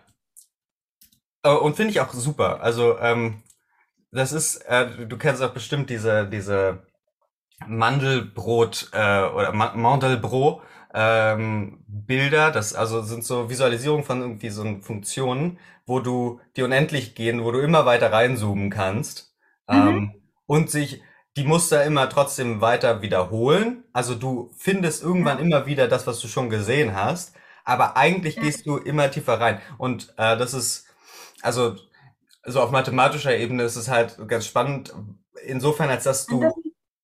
Fraktale? Genau, Fraktale, genau, genau. Ähm, und die, also wenn du irgendwann irgendwo ankommst, wo du eigentlich meinst, schon mal gewesen zu sein, ähm, mhm. ist es nicht so direkt klar, soweit ich das verstanden habe, ob das nicht sogar der gleiche Ort ist. Ja. Ähm, nicht Voll so. ja.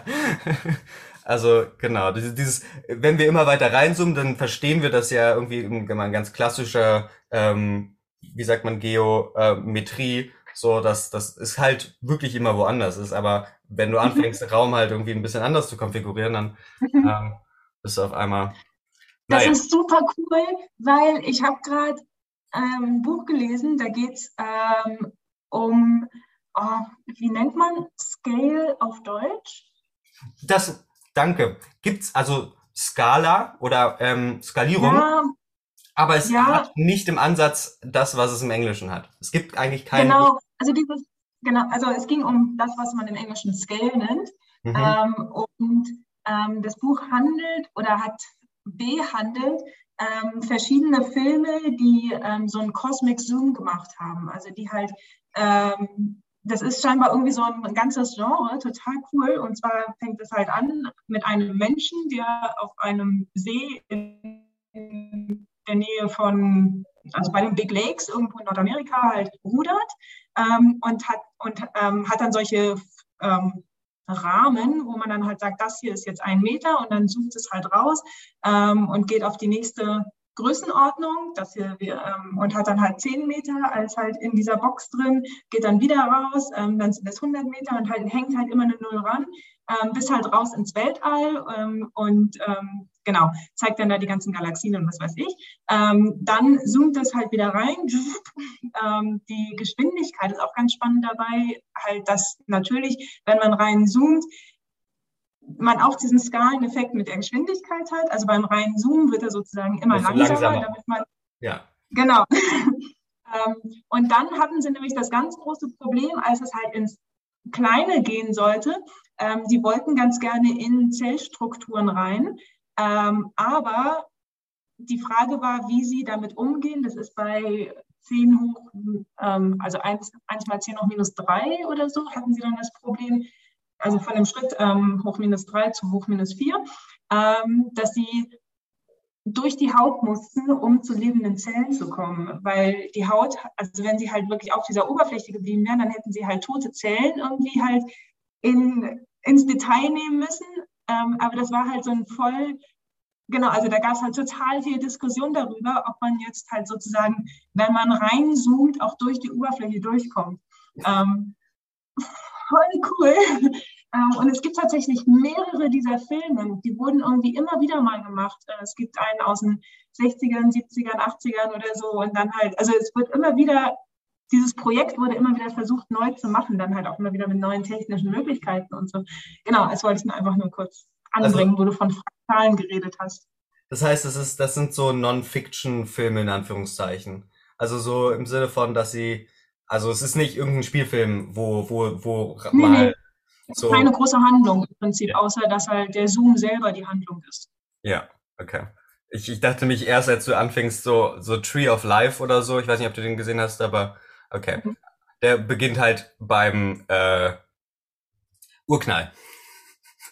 Ja. Äh, und hat dann irgendwie die erste halbe Stunde ähm, erstmal nur so den, so die Entstehung des Universums, dann irgendwann der Planeten, und dann irgendwann der Erde und dann irgendwie von Pflanzen und von Tieren und den Dinosauriern und dann irgendwann und währenddessen hörst du so die Gedanken einer Mutter, deren Kind gestorben ist. Mhm. Ähm, und, und dann beginnt es irgendwann äh, mit der Geburt von äh, halt einem Baby. Und, und dann hast du diese, also ähm, weit ausgeholt, um, um dann die Geschichte von ähm, einem so, so einer Familie in, in Suburbia in den 50er, 60er Jahren zu haben. Ähm, mhm. Ja, egal. Ähm, Aber in die Zukunft ja nicht? Doch, ähm, der springt, also er springt dann und also zoomt nicht mehr in dem Sinne. Ähm, äh, dann manchmal in, wenn die Person erwachsen ist. Also du, du hast halt so dieses wohlbehütete ähm, Suburbia, wo, wo sie halt aufwachsen, mit mhm. weiß noch ganz viel Natur. Der Vater muss halt arbeiten gehen und, und hat halt noch so, keine Ahnung, sein, sein Leinenhemd und äh, halt irgendwie 50er Jahre. Ähm, und, und dann hast du manchmal so diese Cuts, wo der, das Kind jetzt halt erwachsen ist, ähm, keine Ahnung, 50 Jahre alt oder was, und halt in so einem Skyscraper, so einem total futuristischen also so irgendwo in, in mit einem Anzug äh, und halt so mhm. in so einer Business ähm, Welt halt da irgendwie so komplett apathisch ähm, so leicht traumatisiert wirkt ähm, und halt so seinen Alltag macht und nicht ja. so recht auf, auf sein Leben klarkommt. Also ja, die Zukunft hast du auch, aber darüber hinaus geht's dann nicht. Ähm, ja, also, also ganz spannend. Tree of Life äh, lohnt, lohnt. Also ja. The Cosmic Zoom auch und halt die verschiedenen Varianten. The Cosmic Zoom, okay, check, habe ich. Ähm, aber auch wenn wir ganz, ganz nah am Text dranbleiben wollen, wobei wir es gerade nicht hatten, ich hätte was, was ich ansprechen wollen würde, ja. aber ich weiß nicht, vielleicht du auch. Nee, erzähl. Ähm, und zwar hab, kann ich mich erinnern, dass ähm, wir haben ja vorhin über den äh, hermeneutischen Zirkel gesprochen und mhm. ich hatte, als ich hier in meine Wohnung gezogen bin, ähm, mich mit Beleuchtungen beschäftigen wollen, um halt irgendwie, keine Ahnung, ich habe hier so Lichtstrahler, aber die sind relativ sehr, sehr hell und ich wollte irgendwie mir Lampen kaufen. So. Und das heißt, ich musste mich irgendwie auseinandersetzen mit verschiedenen Fassungen und wie viel Strom die nur vertragen und sowas. Und das ist so Zeugs, mit dem ich mich in meinem Leben aktiv versucht habe, nicht auseinandersetzen zu müssen. Und so Elektrizität und so weiter, das war immer so ein Thema, das ist mir irgendwie sehr, sehr fremd gewesen. Und dann habe ich versucht herauszufinden, was denn eigentlich Watt sind. Ähm, weil irgendwie dann steht da auf so einer Lampe dann irgendwie x Watt. Und Aha. ich wollte halt einfach nur wissen, ist es okay, wenn ich weniger habe zum Beispiel oder mehr Watt oder sowas? Ist das okay?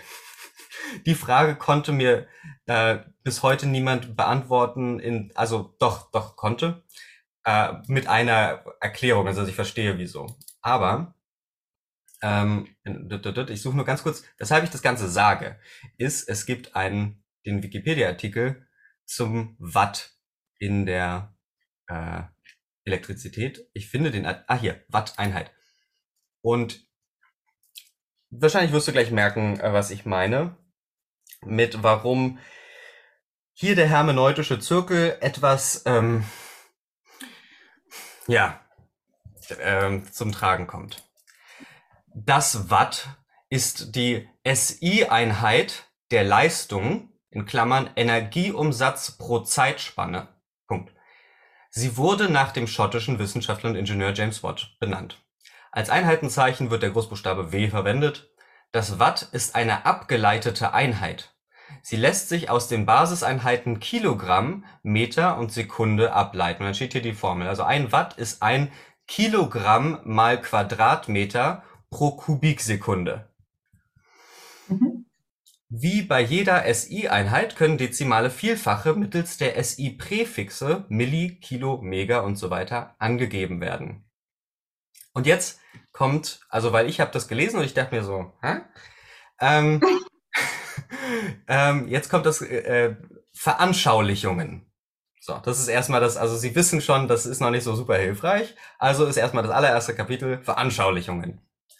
Ein Watt ist gleich der Leistung, um, erstes Beispiel, pro Sekunde eine mechanische Arbeit von einem Joule zu verrichten. Also beispielsweise unter Aufwendung der Kraft von einem Newton innerhalb von einer Sekunde die Strecke von einem Meter zurückzulegen. Mhm. Oder, nächstes Beispiel, pro Minute ein Gramm Wasser, um circa 14,3 Kelvin zu erwärmen. Oder, drittes Beispiel, über einem rein ohmschen Widerstand von einem Ohm eine elektrische Spannung von einem Volt aufrechtzuerhalten. Zu mhm. beachten ist, dass die unterschiedlichen Leistungsarten ebenso wie Energieformen nicht immer direkt ineinander überführbar sind. So, das war mhm. Kapitel Ende. Was ist ein Watt?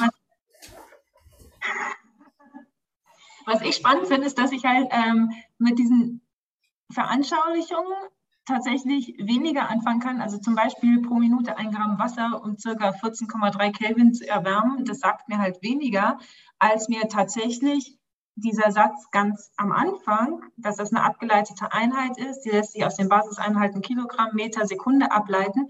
Damit kann ich tatsächlich fast mehr anfangen. Und das finde ich ganz spannend. Und ähm, also ich muss halt irgendwie daran denken, dass ich ziemlich guten naturwissenschaftlichen Unterricht auch in der Schule hatte. Ähm, und da musste ich jetzt gerade nochmal, während du das vorgelesen hast, ähm, bin ich zu lesen gegangen wieder. Und zwar Lesen ist nämlich ein durch Übung und Kenntnisse des Lesers bestimmter heuristischer kognitiver Vorgang.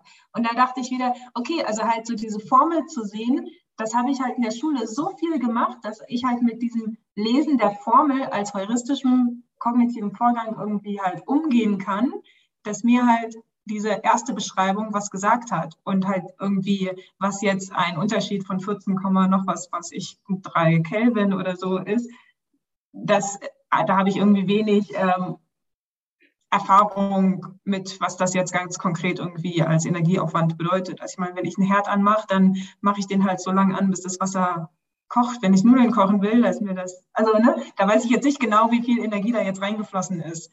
Ähm, genau, das fand ich einfach nur gerade ganz spannend, dass ich tatsächlich mit dieser Formel irgendwie, das hat mir schon was gesagt. Ja, ich, wir brauchen ja auch nicht weiter auf den Watt eingehen, weil ich finde es immer noch äh, sehr, sehr weird, weil ein Quadratmeter hat ja keine, ähm, es ist ja eine Fläche.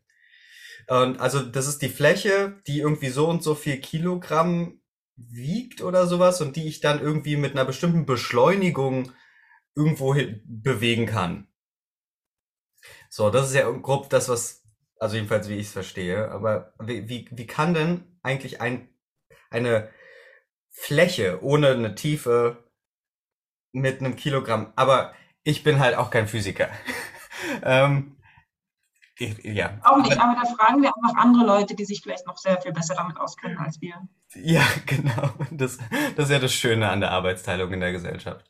Ähm, und dann gibt's auch noch Blindleistung und Scheinleistung. Aber ja, ebenfalls, also weshalb ich das hier mal hervorheben wollte, war, das, also ich habe da in dem Moment nämlich auch eine sehr, sehr große Frustration erlebt. Also ich, ich war alleine zu Mhm. Hause. Ich wollte es jetzt wissen, weil ich wollte jetzt halt irgendwie mir bestimmte Lampen kaufen. Und Mhm. ähm, ein Wikipedia konnte mir nicht irgendwie erklären, auf eine einfache Art und Weise, was diese Watt, die jetzt auf einer Lampe stehen, eigentlich bedeuten. Und irgendwie, ähm, also sagen wir es mal so, es hat, ähm, in dem Moment hatte ich das Bedürfnis, einen praktischen, also irgendwas Praktisches jetzt daraus herleiten zu können. Also die Artikel waren nicht praktikabel. Ja, also, was hältst du denn von WikiHow? Kann man Glühbirnen mit weniger Watt einsetzen? Von einer Glühbirne, deren Wattleistung höher ist als die maximale Leistung der Lampe, geht tatsächlich eine große Brandgefahr aus. Man kann aber eine Glühbirne verwenden, deren Wattleistung niedriger ist als die der Lampe. Also WikiHow statt Wikipedia, würde ich sagen. Ja, das, da, da hast du absolut recht. Ähm, gehört es auch zur Wikimedia-Gruppe?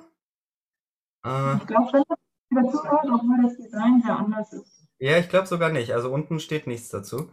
Aber Okay. Ähm, äh, b- b- b- b- b- genau, aber ich, ich habe leider manchmal irgendwie so diesen, diesen Anspruch an mich selber. Ich will dann irgendwo implizit auch trotzdem, also ich muss es verste selber verstehen. Mhm. Also so, äh, ich weiß nicht. Es ist dann aber auch Scheuklappendenken in dem Moment und dann wollte ich frustriert Ja, sein. dann herzlich willkommen in der Welt der Quantencomputer und so. Also Wieso? Naja, weil irgend, also ich habe jetzt neulich einen Artikel gelesen zu ähm, Web 3 und ähm, Blockchains und so. Und da merke ich einfach, dass ich davon sehr wenig verstehe. Hm. Und dann denke ich, Ja. und dann denke ich auch, ich finde es total wichtig, mich mehr damit auseinanderzusetzen, um auch irgendwie zu wissen, was da eigentlich um mich herum passiert und also was wir als Gesellschaft irgendwie auch gerade mittragen oder nicht mittragen. Ähm, aber ich finde es teilweise echt schwierig, halt da mitzuhalten und zu verstehen, was es eigentlich gerade alles gibt. Ja, ich äh, schicke dir einen Link zu einem absolut genialen Buch. Also ich bin nicht so der Leser mehr. Also ich glaube, da hatten wir auch das letzte Mal kurz drüber gesprochen. Ich lese nicht so viele Texte. Attack of the 50-Foot Blockchain ähm, ist so das einzige Buch, glaube ich, in den letzten zehn Jahren, was ich innerhalb von einem Tag einfach durchgeballert habe, weil das so gut war. Ähm, das ähm, ist im Grunde eine, eine geschichtliche, äh, geschichtlicher Überblick über irgendwie so Blockchain und Bitcoin und alles und erklärt das Mhm. Ganze eben auch und das Ganze in, in einem wirklich großartigen Format. Ähm, auch am Mhm. Anfang gibt es einen Too long didn't read. Should I buy Bitcoin? No. so. ähm, ja, also irgendwie sehr, es ist Ich gerne den Text weiterleiten, den ich jetzt halt gerade gelesen habe. Das ist ein, Ja. ähm, sehr gerne. ja, ein Artikel, ähm, entschuldigt sich am Anfang dafür, so lang zu sein, sagt einem von vornherein, wenn man irgendwie schon ähm, technisch ein bisschen was kennt, dann kann man das und das und das überspringen und so. Mhm. Ähm, also ich finde es echt ganz cool geschrieben und ähm, versucht halt erstmal so zu erklären, was das eigentlich technisch ist, ähm, um dann in dem letzten Teil ähm, eine sehr starke eigene Meinung dazu zu vertreten. Aber ich finde es halt cool, dass es auch wirklich einfach so getaggt ist. Ne? Also schon Mhm. auch irgendwie klar, dass dann zum Schluss die eigene Meinung kommt. Ähm, Da könnte man gleich zum nächsten kommen, was also nicht nur Hyperlinks, ähm, ja, ein, ein Text, also aus dem, aus dem klassischen Format rausholt.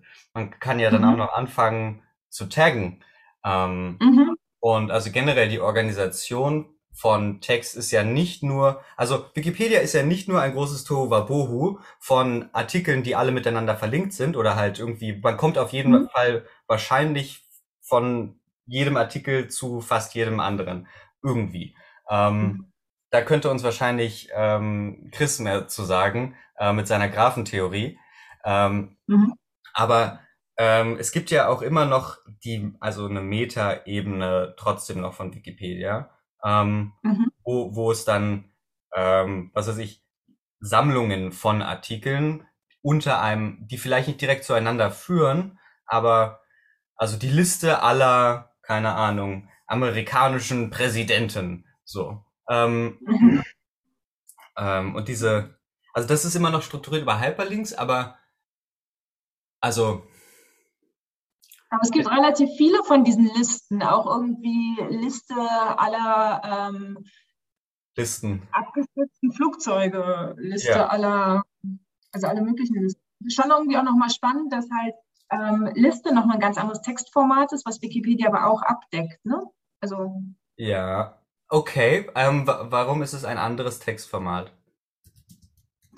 Ähm, also wenn wir halt bei dem bleiben, was bei Text stand, halt so dieses ähm, zusammenhängende, ähm, genau, also das Zusammenhängende bei Listen ist ja, dass die Dinge, die dort auftauchen, in, also die stehen halt dadurch in Zusammenhang, dass die zu einer Kategorie sich zählen lassen. Ja, also es ist im Grunde eine, eine Art und Weise, eine Kategorie abzubilden, oder? Also es ist im Grunde mhm. textgewordene Kategorie. Mhm. Okay. Ja. Ja, das macht Sinn. Ja, die List of Lists ist cool. Genau. Es ist aber sogar List of Lists of Lists. Äh, wobei ich glaube, es gibt List of Lists dann wiederum gar nicht. Ähm, weil, ah, genau, weil jede List of something ist dann Ah, warte mal. Ja. Lists of Military Equipment. Auch interessant, dass es im Deutschen nicht gibt. Ähm, so eine Seite. Lists of mhm. Georgian Monarchs. Oh Gott. Wow. Mm. The Cosmic Zoom. Ah, hier, okay, perfekt, danke. ähm. Ich habe hier noch hey, Wo hast du The Cosmic Zoom jetzt gefunden? ähm, in meinen Tabs. Ich habe hier sehr, sehr viele Tags gerade. So, okay. und ich schließe die gerade einmal kurz, damit, damit wir ein bisschen wieder zurück zu äh, Struktur kommen. Ähm, äh, ah, genau, was ich vorhin ansprechen wollte, aber ich habe jetzt die ganze Zeit Themen gebracht. Ich weiß nicht, ob du äh, auch gerade irgendwie was auf der Seele brennen hast. Ähm, nee, ich lese gerade ähm, Dinge. Okay. Na, ich bin gerade wieder, genau, ich hatte es nämlich jetzt auch gerade gemacht, dass ich irgendwie halt so oft zurückgegangen bin. Ähm, also ich habe halt immer neue, ich habe nicht neue Tabs aufgemacht, sondern halt bin einfach immer weitergesprungen. Und jetzt habe ich gerade so oft auf zurückgeklickt, bis ich wieder beim Wikipedia-Artikel von Text bin. Ähm, und da habe ich jetzt einfach mal ein bisschen weiter runtergeguckt. Ähm, genau, da gibt es halt ein extra Abschnitt zu Text und Schrift. Ähm, und genau, da lese ich gerade Dinge. Okay. Ähm, also eine Sache, die Ja, es ist tatsächlich ziemlich langweilig hier, was, ähm, was hier zu Text und Schrift steht. Also da steht halt, dass es verschiedene Alphabete gibt. Aber ja, das fand ich jetzt alles nichts, nichts Neues. Ja, was hast du? Äh, Okay, zwei Sachen, aber ich ähm, muss gerade. Du sagst, dass das, also zum Beispiel, dass es irgendwie verschiedene Alphabete und so weiter gibt, das ist irgendwie nichts Spannendes. Mhm. Ja, okay, das ist an sich schon spannend und tatsächlich habe ich hier noch was anderes spannend, also was ich jetzt tatsächlich spannend finde und worüber man auch reden kann. Ähm, unter Text und Schrift, der dritte Satz oder so ist, ein großer Teil des geschichtlichen Wissens stammt aus schriftlichen Aufzeichnungen, die archiviert wurden oder zufällig erhalten blieben. Dann Texte aus Kulturen mit einer schriftlichen Überlieferungstradition unterscheiden sich in ihrem Aufbau von Texten aus Kulturen, in denen die mündliche Überlieferung eine größere Rolle spielt. Ja, weil also, eine ist ein schriftlicher und das andere ist ein mündlicher Text. Ja, also was ich daran spannend finde, ist, dass halt ähm, die Literaturwissenschaft, ähm, die braucht halt Text. Also, weil Literatur ist das, was irgendwie in Texten festgehalten ist. Ähm, jetzt hat man aber in Afrika zum Beispiel relativ wenig ähm, Literatur in diesem Verständnis. Ähm, also ich spreche jetzt halt von vorkolonialer Literatur. Seit der Kolonialzeit gibt es da sehr viel. Ähm, und dann gab es halt irgendwann die Bewegung, Oralität eben auch als Literatur zu verstehen. Und die Geschichten, die halt am Feuer erzählt werden, wurden eben mit einzugliedern in das, was in der Literaturwissenschaft ähm, analysiert wird und was behandelt wird. Ähm, genau, das finde ich irgendwie ganz spannend, weil das heißt, also das macht es sehr schwer, über Texttraditionen in Afrika zu reden, weil sofort immer Oralität irgendwie halt auftaucht.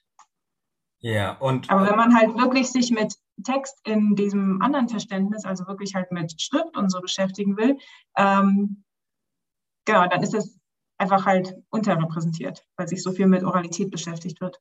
Und, und das, also wenn ich das gerade richtig verstehe, ist das Problem, was sich daraus ergibt, dass wahrscheinlich bei einer oralen Tradition äh, die der Text sich ja schon auch wahrscheinlich verändert, weil es eben keine, mhm. äh, die Reproduktion ist einfach äh, de facto ähm, schwieriger, äh, während halt ein klassischer geschriebener Text zu reproduzieren, also wenn man sich nicht blöde anstellt oder irgendwelche bösen Intentionen hat, ähm, das irgendwie ganz gut machen kann, dass er dann exakt gleich bleibt.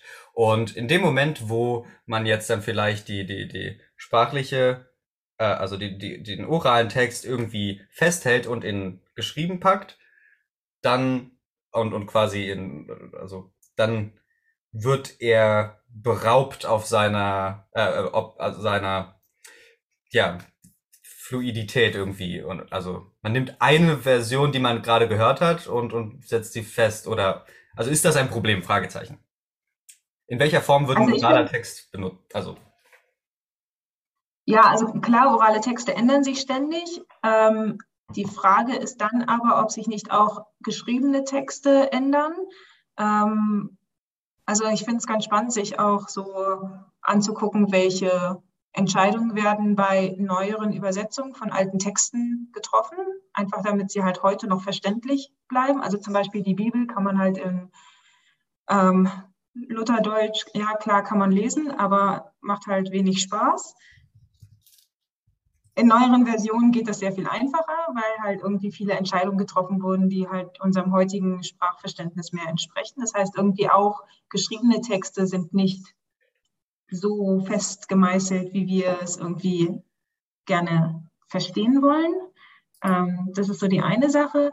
Ähm, und dann glaube ich schon auch, dass man ähm, mehr Stabilität, auch Oralität zutrauen darf. Also das ist ja auch eine Kunst, ähnliche Geschichten immer wieder zu erzählen, ohne sie groß zu verändern.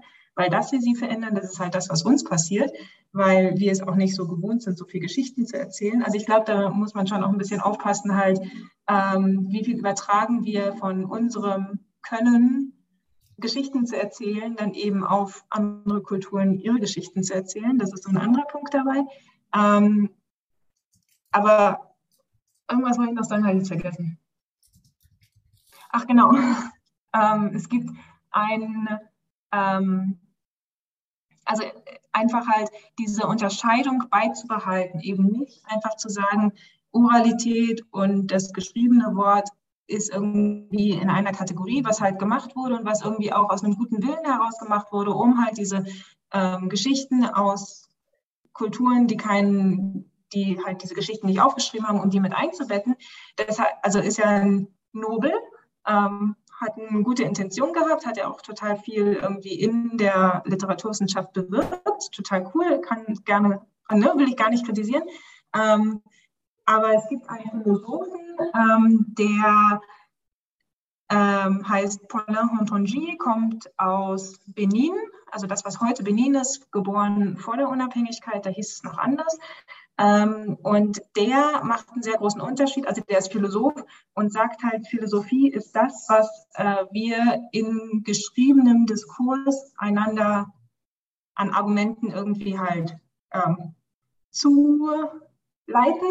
Also das, was wir halt aufschreiben. Und der ist ganz stark dagegen, es gab vorher so ähm, eine Bewegung, die war so Ethnophilosophie und da wurde halt das, was irgendwie ähm, die Weisen im Dorf gesagt haben, die wurden dann sozusagen als Ethnophilosophen ähm, dargestellt und der grenzt sich halt ganz stark davon ab und sagt halt, naja, das beraubt uns halt die Möglichkeit, am globalen Diskurs teilzunehmen, wenn wir als Ethnophilosophen so ein bisschen auf einer unteren Stufe unser eigenes Ding machen, was aber nicht auf die Argumente, die halt im Diskurs der allgemeinen Philosophie stattfinden, ähm, die halt nichts dazu beitragen.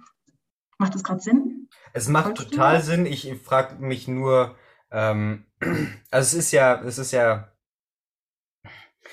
man könnte es ja auch, also und das werden seine Gegnerinnen und Gegner wahrscheinlich auch äh, so lesen, es ist ein, eine Unterwerfung äh, dem ähm, westlichen Standard, oder nicht?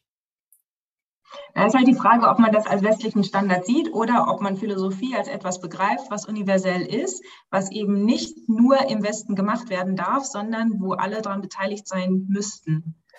Und wo dann sozusagen er als afrikanischer Philosoph ein wichtiger Teil, einen wichtigen Beitrag dazu leistet, dass die, was bis jetzt westliche Philosophie ist, dass diese Philosophie universell wird.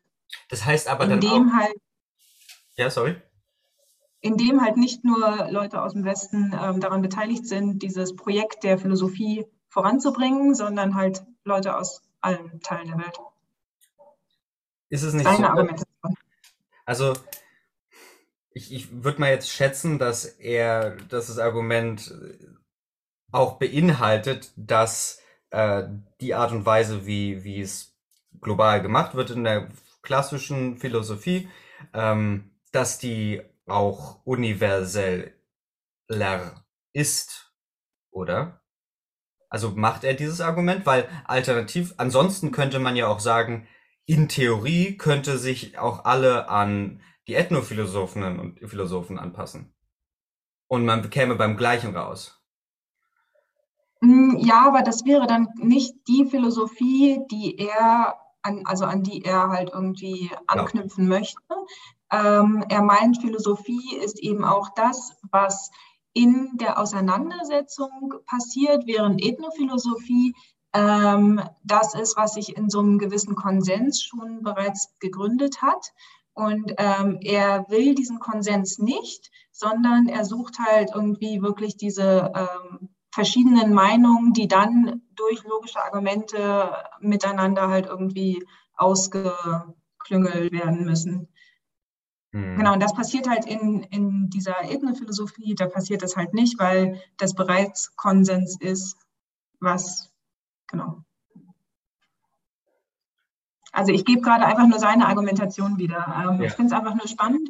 Ähm, und also so sind wir ja darauf gekommen, weil er halt sagt, es ist total wichtig, dass, ähm, dass es eben aufgeschrieben wird, weil da hat man dann sozusagen einen Text, an dem dann auch 400 Jahre später immer noch ähm, jemand drauf Bezug nehmen kann oder genau, also entweder dagegen argumentieren kann, dafür argumentieren kann ähm, bestimmte Dinge aufgreifen kann, während das, was halt ähm, in der Ethnophilosophie passiert, immer im aktuellen Kontext bereits ähm, irgendwie halt für den Moment gegeben ist. Mhm. Und damit kamst du ja, also da kamen wir ja darauf, weil du gesagt hattest, dass sich die Oralität ja ständig ändert. Und das ist im Prinzip das, was Hontonji in dem Moment irgendwie auch sagt. Mhm. Also, ja, ich ähm, meinte, ähm, ich meinte das so, äh, ja auch, aber das weiß ja nur ganz aus der reinen Praktikabilität heraus betrachtet. ähm, aber, aber natürlich, natürlich. Ähm, und ich hatte auch mal, habe ich dir gerade währenddessen mal kurz geschickt, falls du da, falls du das lustig findest. Ähm, ich hatte das ursprünglich gar nicht äh, veröffentlicht, dann, ähm, aber ich hatte mal aus der, hast du von der Volksbibel gehört? Ja, ja.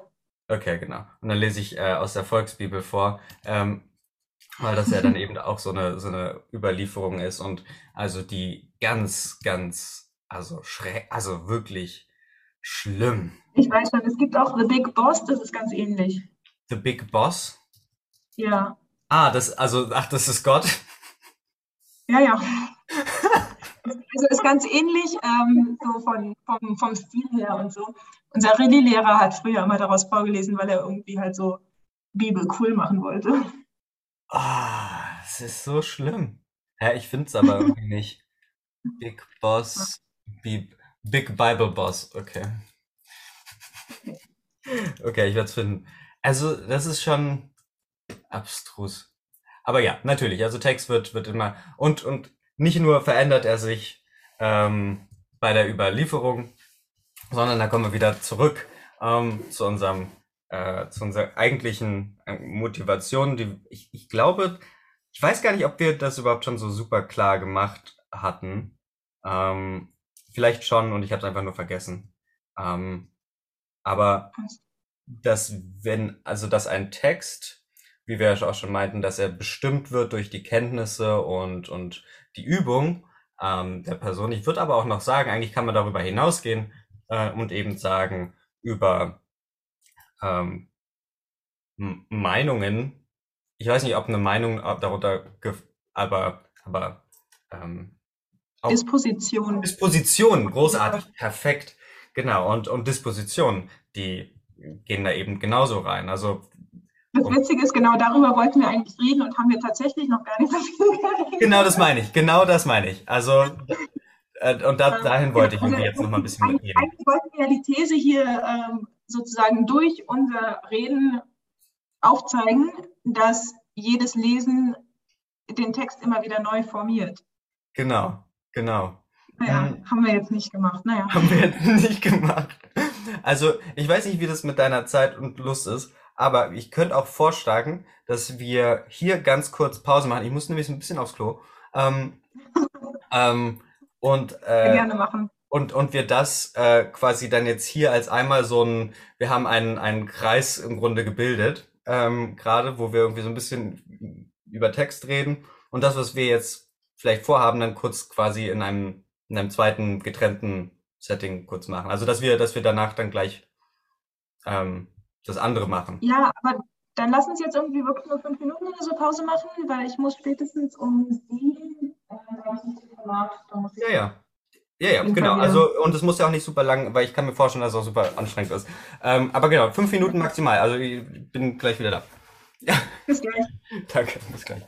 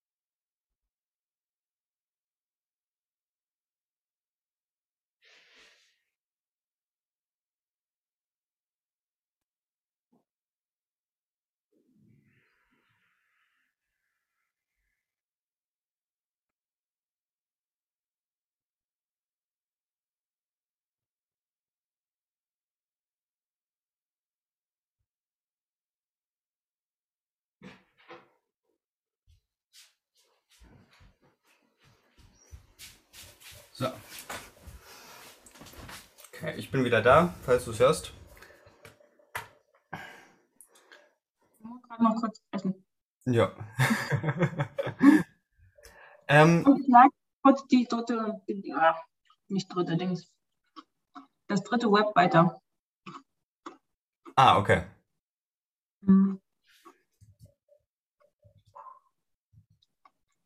Also ich hatte folgende Idee gerade, oder Mhm. Vorschlag. Ähm, und zwar, dass man, ähm, also wir wollten ja die These veranschaulichen, dass Text eben auch durch die Disposition ähm, der, der lesenden Person ähm, stark beeinflusst wird.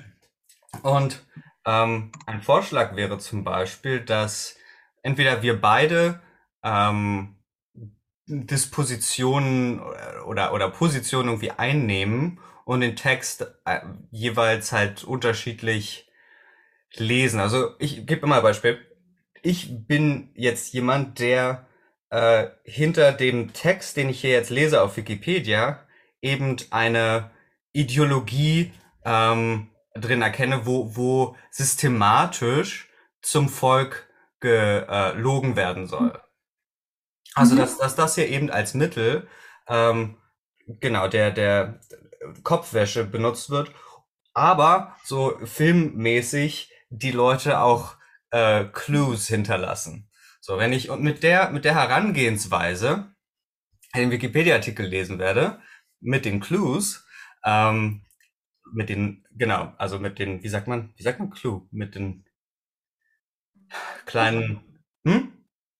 Wie bitte? Keine Hinweise? Wie, vielleicht habe ich es Nee, akustisch. dann.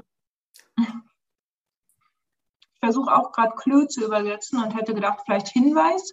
Ja, genau, genau. Die- Diese kleine Hinweise ähm, hinterlassen, also wo, wo sich dann eben was aufzeigt. Also wenn ich so an den Text herangehe, dann wird da was ganz anderes für mich nur stehen. Das ist Mhm. aber, also wo geht die Textinterpretation? Also, ja, okay, der Begriff der Textinterpretation setzt ja irgendwie voraus, dass Aber egal, wir brauchen nicht wieder weiter äh, Begriffsklärung machen. Ähm, also hältst du hältst du das also für eine gute Art und Weise oder eine potenzielle, wie man das gestalten könnte mit dem Text umgestalten? Ähm, Also ja, ich dachte, dass, oder vielleicht auch, dass wir halt bei dem gleichen Wikipedia-Artikel anfangen können. Mhm. und dann aber unterschiedliche, also hier ähm, Übungen Kenntnisse des Lesers, bestimmter heuristischer kognitiver Vorgang, also sozusagen Wikipedia als Text nehmen, der uns unterschiedlich, also weil wir durch unterschiedliche Kenntnisse anders klicken sozusagen, unterschiedlichen Interessen folgen und ähm, dadurch, dass der Anfangstext Lesen uns in sehr verschiedene Richtungen bringt. Das wäre halt näher nochmal daran, dass, also an einem Verständnis von Wikipedia zu arbeiten, weil es würde ja mit anderen Texten, also mit einem Buch würde es ja nicht so funktionieren, eben weil das darauf beruht, dass wir die Hyperlinks jetzt so stark nutzen würden. Und dein, dein Ansatz würde halt auch mit anderen Texten gut funktionieren. Das heißt, da würden wir sozusagen enger wirklich an, an Text bleiben.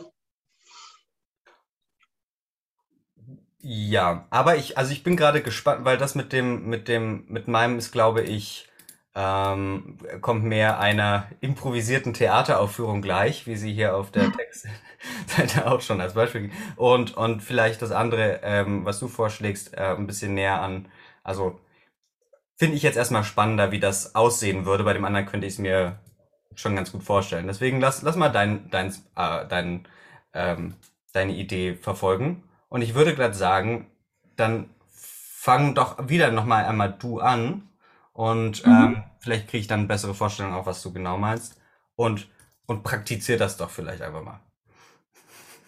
Ähm, okay, dann würde ich nämlich jetzt hier bei der Wikipedia-Seite von Lesen anfangen. Und zwar aus dem einen Grund, dass dort ein wichtiger Satz steht, der uns irgendwie vielleicht auch das Ganze erklärt. Ähm, und zwar, ich bin auf der deutschen Wikipedia-Seite Lesen. Ähm, da drunter kommt dann, wie bei ganz vielen Seiten, ähm, ein kleines Symbol. Und ähm, dann steht da, dieser Artikel behandelt das Lesen von Schrift. Für das Lesen im Sinne von Ernten, siehe Ernte. Da möchte ich jetzt aber nicht draufklicken, sondern ich möchte hier auf dieser Seite bleiben. Lesen im engeren Sinne bedeutet, schriftlich niedergelegte, sprachlich formulierte Gedanken aufzunehmen. Das Lesen eines Textes ist ein durch Übung und Kenntnisse des Lesers bestimmter heuristischer kognitiver Vorgang. Das gilt meiner Meinung nach für Wikipedia ganz besonders, ähm, weil man bei Wikipedia sich immer so schön weiterklicken kann, weil es da so viele Hyperlinks gibt. Und deswegen wollte ich jetzt auch mit diesem Lesentext anfangen, ähm, weil halt genau dieser Satz da steht. Und ähm, was wir jetzt halt ausprobieren wollen, ist, wie wir unterschiedlich diesen Wikipedia-Artikel lesen, mhm. weil ich ehrlich gesagt schon beim ersten ähm, Satz ähm, bei schriftlich hängen geblieben bin. Das heißt, ich habe jetzt diesen zweiten Satz eigentlich nur noch gelesen, um zu erklären, was wir hier machen. Ähm, aber ich würde jetzt hier auf schriftlich ähm, klicken und bei schriftlich, das habe ich eben gerade schon gesehen, als ich drüber gehovert bin, ähm, kommt gleich so eine Weltkarte, die mir ähm, verschiedene Schriften zeigt auf dieser Weltkarte. Ähm, da gibt es ähm, übrigens, die Karte ist total falsch, aber gut. Also es gibt die kyrillische Schrift, die ist hier für Russland eingezeichnet. Dann ist der komplette arabische Raum also inklusive der arabischen Halbinsel und dann aber auch Iran und halt die ganzen Stans hoch und im, im Westen geht es halt ähm, über die ganze Sahara rüber. Ähm, das ist irgendwie markiert ganz fett mit persischer Schrift, was ich nicht ganz verstehe, weil die arabische Schrift zum Beispiel gar nicht auftaucht auf der arabischen Halbinsel. Aber gut, scheinbar ist diese Karte nicht so ganz dafür gemacht. Oh, und in der ähm, Legende steht, dass ähm, das, was ich als Persisch hier, also ich bin mir ziemlich sicher, dass das Persisch ist, ähm, das steht in der Legende, dass das Arabic ist. Aber gut, ähm, also es gibt viel auszusetzen an dieser Karte, aber fangen wir doch mal jetzt mit dem Artikel selber an. Also die Überschrift ist Schrift. Dann gibt es wieder hier dieses kleine Symbol. Der Artikel dieses, der Titel dieses Artikels ist mehrdeutig. Ich kann nicht mehr aussprechen. Weitere Bedeutungen sind unter Schriftbegriffserklärung aufgeführt. Also scheinbar gibt es ja ganz viele, darum werden die hier nicht alle genannt. Ich bleibe jetzt aber mal bei dem, wohin ich weitergeleitet wurde. Äh, wurde. Das Wort Schrift steht unter anderem für Zeichensysteme zur Bewahrung und Weitergabe von sprachlichen Informationen. Vormals per Hand geschrieben und nur in Klammern visuell, dann lesbar oder in Klammern haptisch erfassbar und hier könnte ich jetzt auf visuell, auf lesbar und auf haptisch klicken. Alles sehr ähm, anziehend, aber ich lese den Satz trotzdem erstmal noch zu Ende. ähm, also vormals per Hand geschrieben und nur visuell lesbar oder haptisch erfassbar können heutige Niederschriften oder Schriftstücke auch in für Menschen nicht unmittelbar nutzbarer Form vorliegen okay, ähm, ehrlich gesagt, jetzt der Rest des Satzes interessiert mich jetzt nicht so stark. Ich gucke mal ganz schnell rüber, was da noch alles kommt. Schrift als Entsprechung zu Sprachen, Schriftlinguistik, Silbenschrift, Konsonantenschriften, ganz viele Schrifttypen kommen dann, historische Entwicklung, Entzifferung alter Schriften. Ja, nee, ich bleibe oben bei den Sachen, die mich interessiert haben, und zwar lesbar. Ich gehe jetzt zu lesbar und siehe da, ich bin wieder bei Lesen. Na gut, dann mache ich halt hier weiter. Lesen im übertragenen Sinn der menschlichen Wahrnehmung bedeutet, die richtige Auslese zu treffen, die hm. richtigen Teile des Gesichtsfeldes zu beachten, ah, interessant, um das Ganze möglichst effizient zu erkennen. Also das war es mir jetzt neu mit dem Gesichtsfeld. Also das mit der Auslese, das habe ich immer so verstanden, dass man halt die Buchstaben sozusagen ausliest. Verstehe nicht so ganz, was das mit dem Gesichtsfeld bedeutet. Naja, im Sinne von, im Sinne von, dass ich weiß, wenn, also zum Beispiel, wie du meintest, mit dem weißen Hintergrund. Ich mhm. könnte jetzt ja halt irgendwie mich auf den weißen Hintergrund konzentrieren. Ähm, mhm. Und mhm. Äh, im Gesichtsfeld. Aber ähm, es geht hier ja auch eben um die Effizienz. Ähm, mhm. Und also es wäre sicherlich möglich, wenn ich mich auf nur das, den Hintergrund konzentriere, das Ganze am Ende zu lesen. Ähm, aber es ist nicht sonderlich effizient. Ähm, und wenn ich mich auf diese schwarzen Zeichen da konzentriere, dann mhm. ist es am besten. Also ich lerne hier noch ganz viel. Ähm, jemand, der lesen kann, wird als Alphabet bezeichnet. Das Gegenteil ist der Analphabet. Also Analphabet sagt mir was, Alphabet sagt mir nichts. Alphabet ist auch nicht hyperlinked, Analphabet ist sehr wohl hyperlinked. Nee, ähm, ja. Ist halt, ja, also schon klar, dass das an, dass sozusagen die Verneinung oder halt die, das Gegenteil dann davon ist, von dem, naja, also eben der nicht lesen kann. Ähm, genau, jedenfalls ist es trotzdem interessant, dass ich sozusagen mit dem Alphabeten jetzt erstmal nicht so. Aber, aber cover mal über dem, über dem Vermerk bei Alphabet. Da ist noch eine kleine Vermerk. Ja, okay. Diese Verwendung ist selten, da in der Regel das Alphabet gemeint ist. Gut, ähm, also genauso wie ich das auch empfunden hätte. ähm, was ich jetzt ganz spannend finde, ist der nächste Satz. Das Fehlen einer in einer Kultur verankerten Lese- bzw. Schreibfähigkeit wird als Illiteralität bezeichnet. Illiteralität, ja, habe ich richtig gesagt. Ähm, genau, also ähm, jemand ist also nicht illiterate, äh, im Deutschen ist jemand nicht illiterat, sondern eine Kultur ist illiterat, aber jemand ist ein Analphabet, wenn er nicht lesen kann. Egal in welcher Kultur. Wenn ich ja. das richtig verstehe. Cool. Also, Definition und Bedeutung von Lesen. Lesen bezeichnet im engeren Sinn das visuelle oder auch taktile Umsetzen von Schriftzeichen in Lautsprache. Visuell interessiert mich visuelle Wahrnehmung bezeichnet die Aufnahme und Verarbeitung optischer Reize. Ich frage mich gerade, also ich nehme ja beim Lesen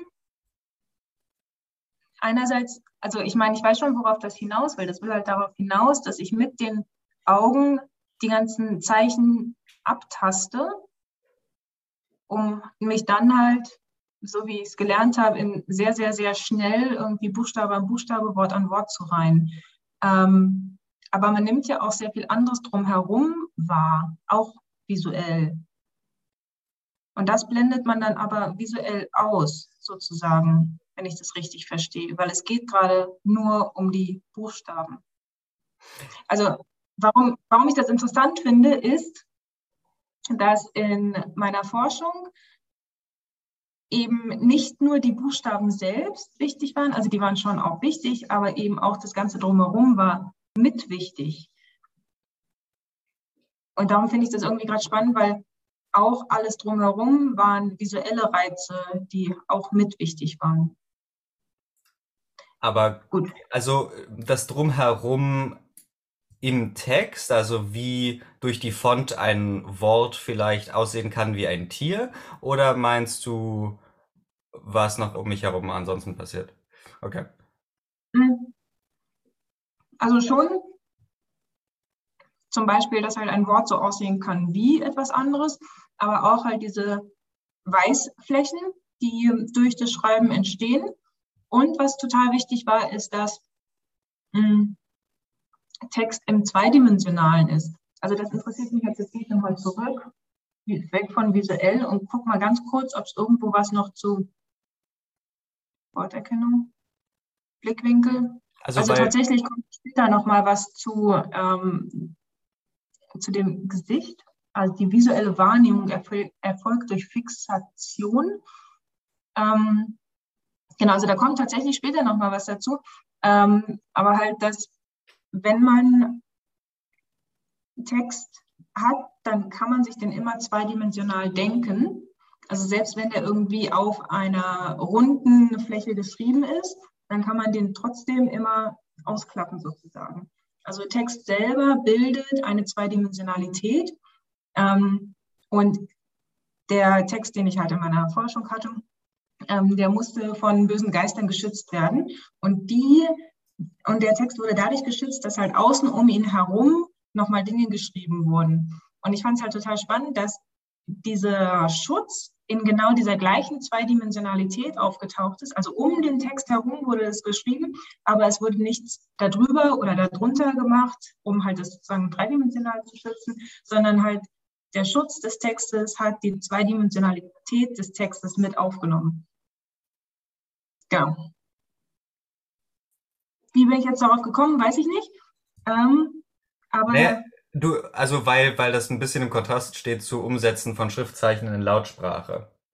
Also so, mhm. weil es klingt nach, der Fokus ist auf den einzelnen Schriftzeichen.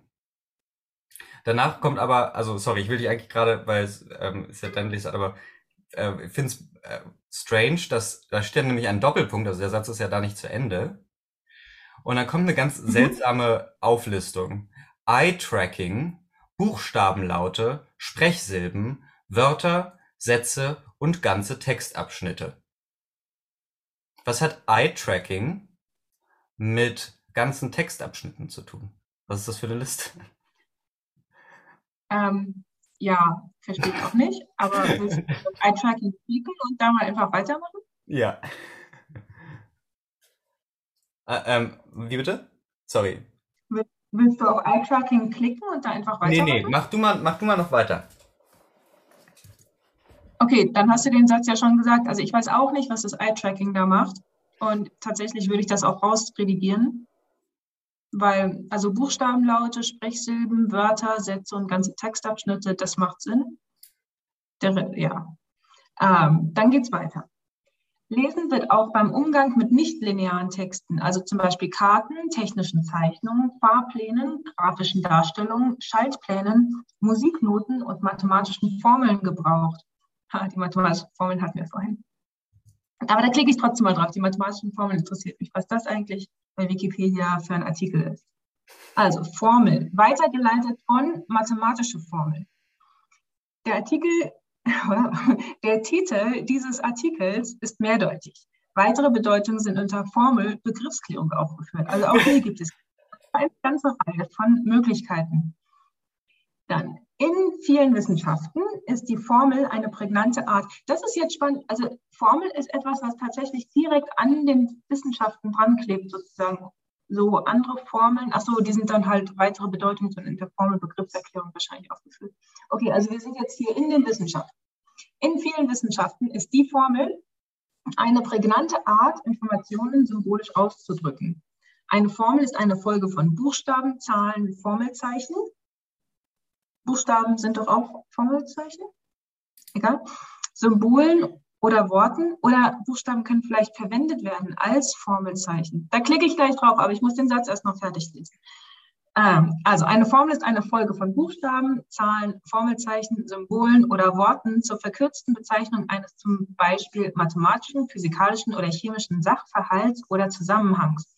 Also wie gesagt, ich möchte jetzt wissen, was Formelzeichen sind. Ähm, auch ganz kurz, also ich glaube, korrekter wäre der Satz wahrscheinlich, wenn da stehen würde, eine Formel ist eine Folge von Formelzeichen ähm, zur verkürzten Bezeichnung eines, Beisp ähm, eines Sachverhalts. Mhm. Und dann wären Zahlen, Formelze äh, Zahlen, Buchstaben, Symbole in Klammern halt Beispiele für Formelzeichen, oder? Also ich weiß nicht, ob Zahlen auch Formelzeichen sind. Oi weh. Also vor allem, vor allem, wenn Sie Werte schon bezeichnen. Also keine ja. Ahnung, wenn man jetzt Pi hat, dann würde man das Pi vielleicht als griechischen Buchstaben auszeichnen. Das würde ich sagen, ist ein Formelzeichen. Aber wenn da 3,14 und so weiter steht, dann weiß ich nicht, ob das ein Formelzeichen ist. Also ich gucke mal, Formelzeichen. Auch Größensymbole, okay. Also das ist dann nochmal irgendwie was anderes. sind Symbole. Es gibt bei Formelzeichen übrigens nicht den Hinweis, dass es ähm, hierzu mehrere Bedeutungen gibt. Hier ist es ganz klar. Also wir sind jetzt hier bei Formelzeichen, das ist jetzt ganz klar.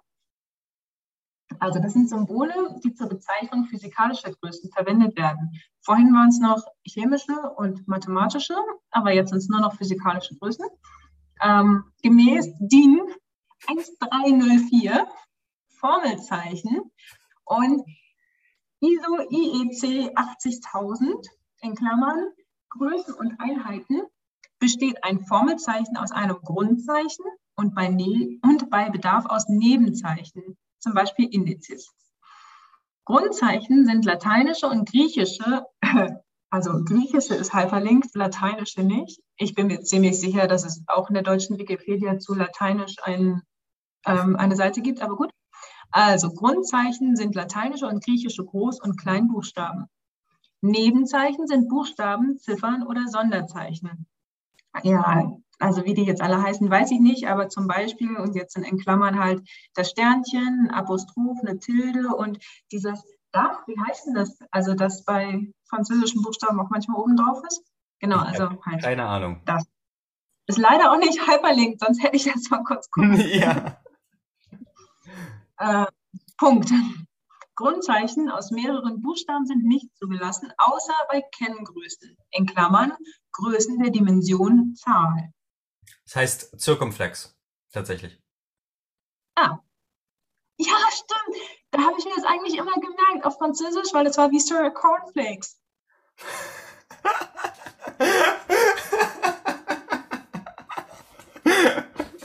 okay, ja.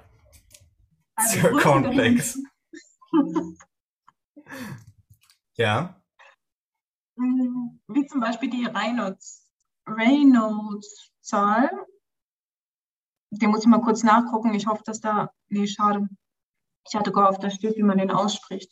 Ähm, aber ich gucke doch noch mal ganz kurz nach, äh, zu gucken. Nee, es steht auch leider nicht, wo er herkommt. Ach doch, britisch, also Reynolds. Die Reynolds-Zahl, RE. Ähm, gut, also der ganze Satz, jetzt nochmal Grundzeichen aus mehreren, darum ging Ah, danke.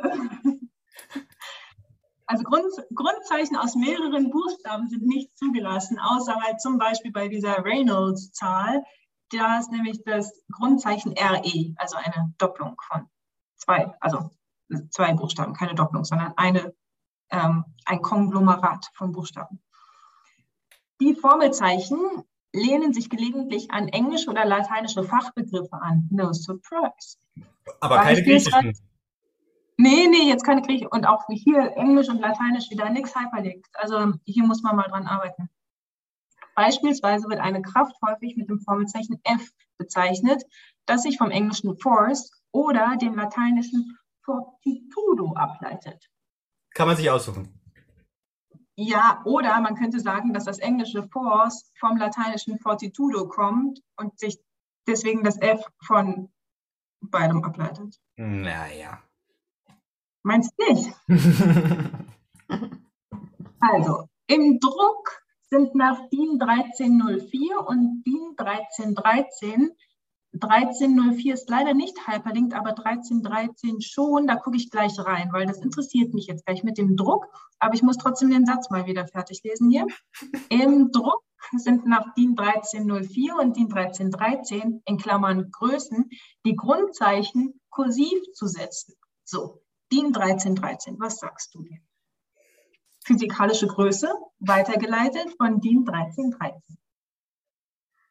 Eine physikalische Größe ist eine an einem Objekt der Physik quantitativ bestimmbare Eigenschaft eines Vorgangs oder Zustands. Oh, okay. Beispiele solcher Größen sind Länge, Masse, Zeit, Stromstärke jeder Spitz. Die sind auch wieder alle nicht high verlinkt. Also ich würde jetzt eigentlich schon gerne auf Länge, Masse, Zeit oder Stromstärke klicken können, aber gut. Ich wüsste auch gern, was ein ja. Vorgang ist. ja, oder Zustand, das wüsste ja. ich wirklich. Jeder spezielle Wert einer physikalischen Größe, in Klammern fett gedruckt, aber nicht hyperlinkt, Größenwert, wird als Produkt aus einem Zahlenwert, auch Maßzahl und einer Maßeinheit angegeben. Maßeinheit, endlich mal wieder was, was ähm, hyperlinked ist. Vektorielle Größen werden durch Größenwert und Richtung angegeben. Also jetzt brauche ich ja im Prinzip auch nicht mehr auf vektorielle Größen anklicken, ähm, weil das wurde ja jetzt hier schon erklärt, dass es durch Größenwert und Richtung angegeben wird. Sehr praktisch, braucht man gar nicht draufklicken. Der Begriff physikalische Größe im heutigen Verständnis wurde von, jetzt weiß ich wieder nicht, wie der Typ ausgesprochen wird, deutscher Physiker, okay, ähm, Julius Vallot, Vallot, Vallot, so ähnlich, ähm, jedenfalls wurde das von ihm im Jahr Julius 1922. Wallot. Julius Wallot. Wallot. Also das W wird aber sehr englisch ausgesprochen in dem, was du da hast. Ja. Naja. Müssen die halt noch lernen. Eben, gen- genau. Ähm, Bringen wir den ja. Ja. Also Sorry. wurde 1922 eingeführt und setzte sich aber erst, nee, nicht erst, setzte sich ab 1930 langsam durch. Voll die Nazi-Zeit dann. Da, da hat man halt so die Sachen gerne vermessen, ne? Ja, auch Köpfe und so. Mhm. Genau. Das führte zu einer begrifflich klaren Unterscheidung zwischen Größengleichungen, Zahlenwertgleichungen und zugeschnittenen Größengleichungen. Oh Gott. Hatten wir Größengleichungen? Doch. Also, das führte zu einer begrifflich klaren Unterscheidung zwischen Größengleichungen, Zahlengleich, Zahlenwertgleichungen und zugeschnittenen Größengleichungen. Ich sehe da keine klare Unterscheidung. Ähm, vor allem, weil halt bei den zugeschnittenen Größengleichungen in Klammern noch siehe Zahlenwertgleichung steht. Also das finde ich jetzt ziemlich kompliziert, muss ich sagen. Aber das, Gott sei Dank kommt jetzt eine Erklärung. Eine Größengleichung ist die mathematische Darstellung eines physikalischen Gesetzes, das Zustände, hier sind die Zustände wieder, aber leider immer noch nicht verlinkt, eines physikalischen Systems und deren Änderungen beschreibt. Sie stellt den dabei geltenden Zusammenhang zwischen verschiedenen physikalischen Größen dar, wobei in der Regel für jede dieser Größen ein Formelzeichen steht. Wenn ich jetzt auf Formelzeichen klicke, dann kommen wir wieder zurück. Ja. Let's get out of here.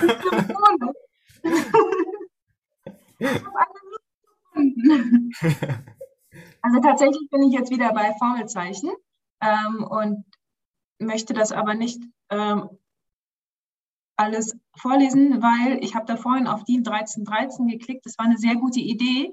Danach geht es nämlich jetzt mit einer Tabelle weiter und Tabellen vorzulesen ist einfach, ähm, nee, danke. Mhm. Ähm, und danach kommen Anwendungsbeispiele mit lauter Formeln und Formeln vorlesen ist auch kein Spaß. Ähm, darum gehe ich jetzt so weit hier runter, siehe auch mathematische Notation. Das klingt nach etwas, was man wieder vorlesen kann. Also, mathematische Notation. Als mathematische Notation bezeichnet man in Mathematik, Logik und Informatik die Darstellung von Formeln und anderen mathematischen Objekten mittels mathematischer Symbole.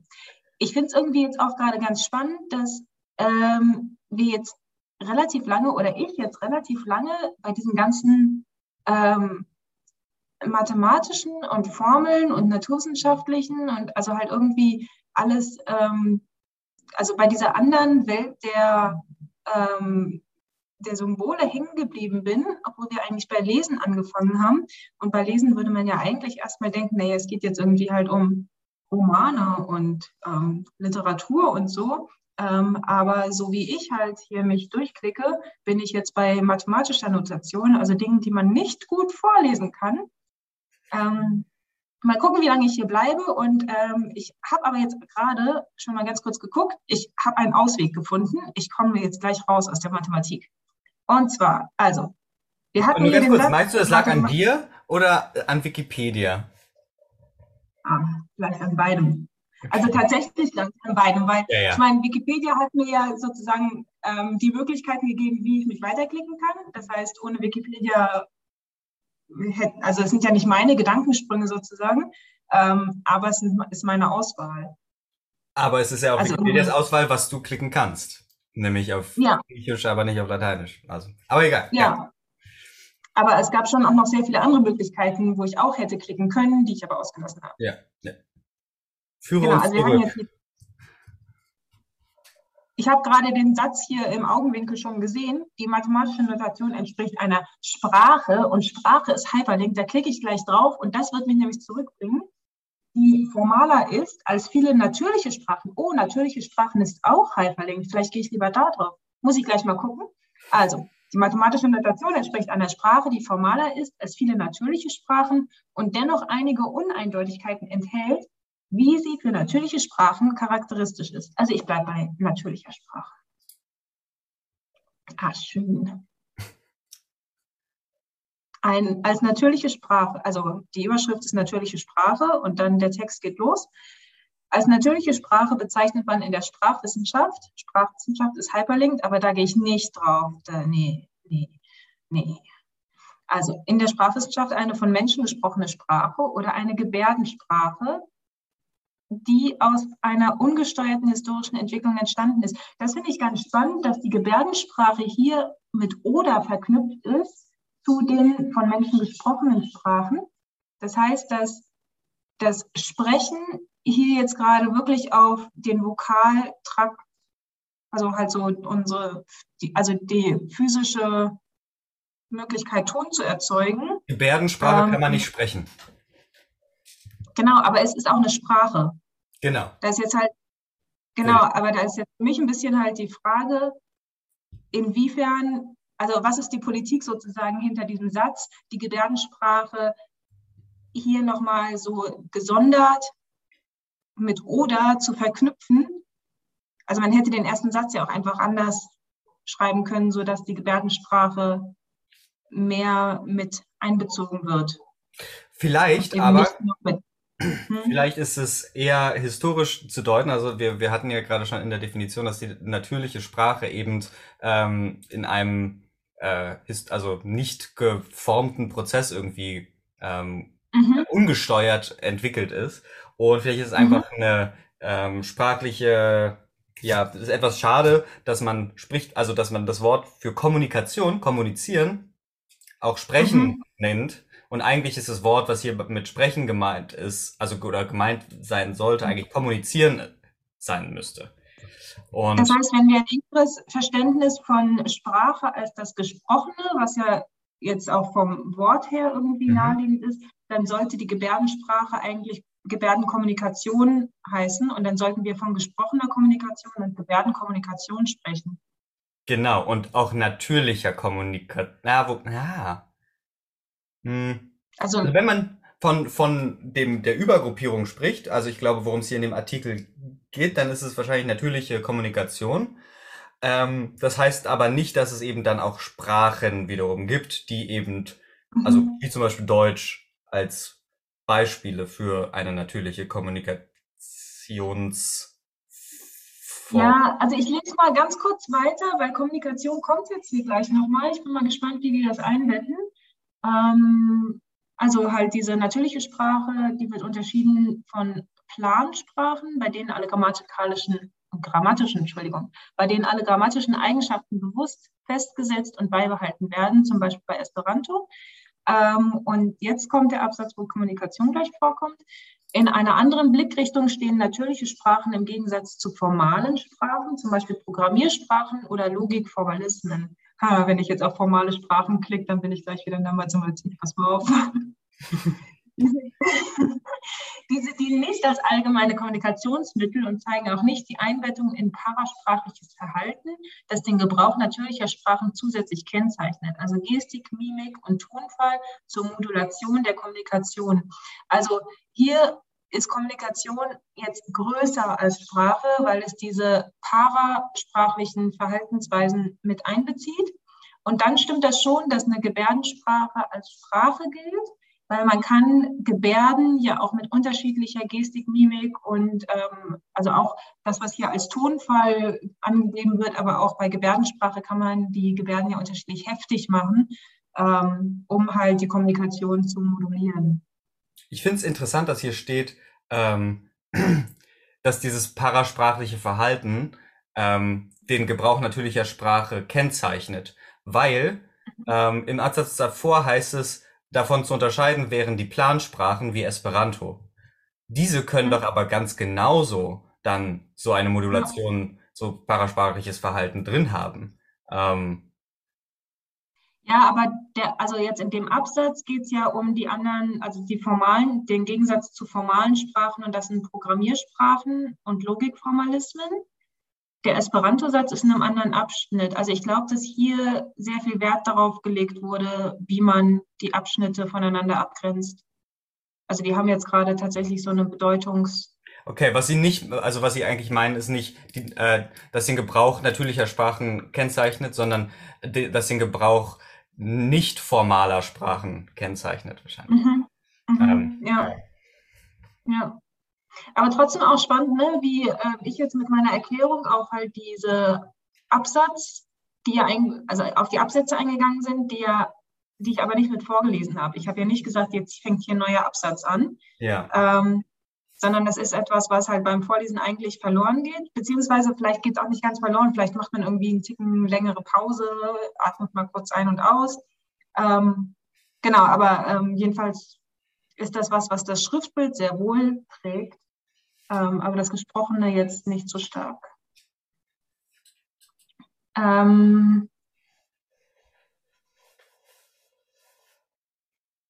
ich ähm, habe mal ganz kurz runtergescrollt was ich nämlich, also ich habe jetzt gerade, ich bin gerade, ähm, entweder würde ich jetzt auf Parasprache klicken, das finde ich ganz spannend, oder auf tote Sprachen, ähm, weil wir eben gerade schon über die parasprachlichen Sachen ganz kurz geredet haben, würde ich jetzt einfach mal auf die toten Sprachen klicken, die kommen weiter unten. Bis dahin habe ich jetzt zwar nicht gelesen, aber das habe ich gesehen, weil es blau hervorgehoben ist. Ähm, und tote Sprachen bringen mich zum Artikel Sprachtod. Ähm, Sprachtod ist auf jeden Fall auch einfach eine, ein einzelner Artikel, der hat keine weiteren ähm, Bedeutungen oder so, sondern es ist einfach nur dieser Artikel. Und zwar der Sprachtod bezeichnet den Prozess des Sterbens einer Sprache, bis eine Sprache kein Muttersprachler mehr hat. Was? Kein, keine Muttersprachler mehr hat. Wieso erstaunt dich das? Hm, weil ich über den Tod Okay, ich habe da so deutlich noch nicht drüber nachgedacht, aber das Wort Tod ähm, verweist für mich irgendwie mehr auf einen Zustand als auf einen Vorgang. Ähm, und aber also ist der Tod der Prozess des Sterbens? Und das ist hier so geschrieben. Mhm. Aber ich empfinde auch den Tod als halt den fertigen Zustand. Den den, ja, den bereits vollendeten Prozess. Genau und nicht den Prozess selber. Also Sprachsterben wäre der Prozess. Sprachtod ist dann, wenn es halt zu spät ist. Ja, aber gleichzeitig könnte man ja sagen, zum Beispiel, wenn, äh, also keine Ahnung, eine Sprache erleidet gerade den Sprachtod. Aber dann wäre es doch Sprachsterben. Egal, sorry. Also ich finde es nur gerade ganz wichtig, dass besonders oder auffällig, dass bei solchen Wikipedia-Artikeln, die sich auch mit Sprache auseinandersetzen, dass da so ungenau eine gewisse Undeutlichkeit äh, vorliegt. Ja. ja, ja, ist richtig. Sprachtod entsteht häufig in Situationen von Sprachkontakt, in deren zwei oder mehr Sprachen in einer Gesellschaft miteinander konkurrieren. Immer weniger Sprecher verwenden eine Sprache in immer weniger Kontexten, bis es schließlich kaum noch kompetente Sprecher der Sprache gibt und sie vollständig durch die dominante Sprache ersetzt wird. Ein extremer Fall des Sprachtods ist die Ausrottung ihrer Sprecher durch Hungerseuchen oder Genozid. Hunger ist nicht hyperlinkt, Seuchen auch nicht, aber Genozid. Ich bin ein bisschen versucht, da drauf zu klicken, aber ich glaube, das bringt mich dann in so sehr dunkle Ecken. Ähm, da will ich vielleicht gar nicht hin, weil ich wollte gerade eigentlich noch was anderes sagen. Ähm, was mir jetzt hier in diesem ähm, Absatz auffällt, ist, dass es ein sehr ähm, solides, solides falsch im Deutschen, auf Englisch wird es funktionieren. Also es ist ein Verständnis von Sprache, was irgendwie die eine Sprache als sehr gesetzt und nicht wandelbar darstellt.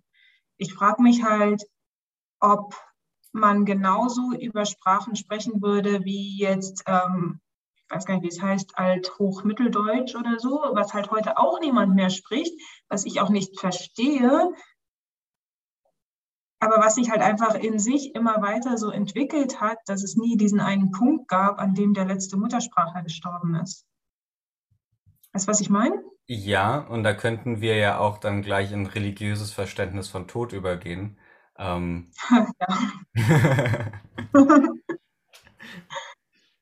ja. Also ich verstehe total, was du meinst, ja.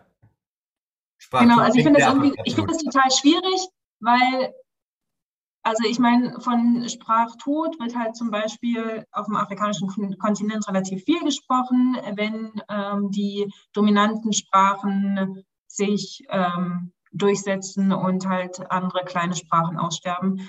Ähm, das Problem dabei ist erstens, wie überhaupt die Sprachen als solche definiert wurden. Und das waren halt meistens Missionare, die gesagt haben, halt das, was irgendwie in diesem Dorf gesprochen wird, ist jetzt eine andere Sprache als das, was im Nachbardorf gesprochen wird.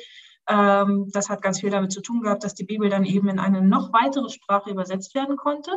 Also es ist halt tatsächlich eine politische Entscheidung, ähm, die Unterscheidung zwischen Sprache und Dialekt zu treffen. Ähm, also das finde ich einmal halt das Schwierige. Das heißt, dass wir jetzt auch von Sprachtod bei Sprachen reden, wo es aber vielleicht, wenn wir es als Dialekt kennzeichnen würden, es durchaus noch in anderen Dörfern Leute gibt, die halt einen anderen Dialekt der gleichen Sprache sprechen. Also halt, ne? Mhm. Was ich hier sagen will, ist, dass es irgendwie halt so ein sehr krasses Verständnis von, wo sind die Grenzen einer Sprache und wie viele Sprecher, Muttersprachler gibt es in einer Sprache. Ähm, genau, das ist mir irgendwie halt zu ähm, zu strikt und bietet zu wenig Raum auch für ähm, dafür, dass Sprache sich auch wandelt. Und ich finde, das normale Wandeln einer Sprache beinhaltet eben auch, dass Wörter aus anderen Sprachen mit einbezogen werden und sich, ja, naja, wie auch immer. Ich finde das irgendwie gerade ein bisschen zu, ähm, zu unflexibel. Ja, aber es gibt ja dann auch noch die ausgestorbenen Sprachen.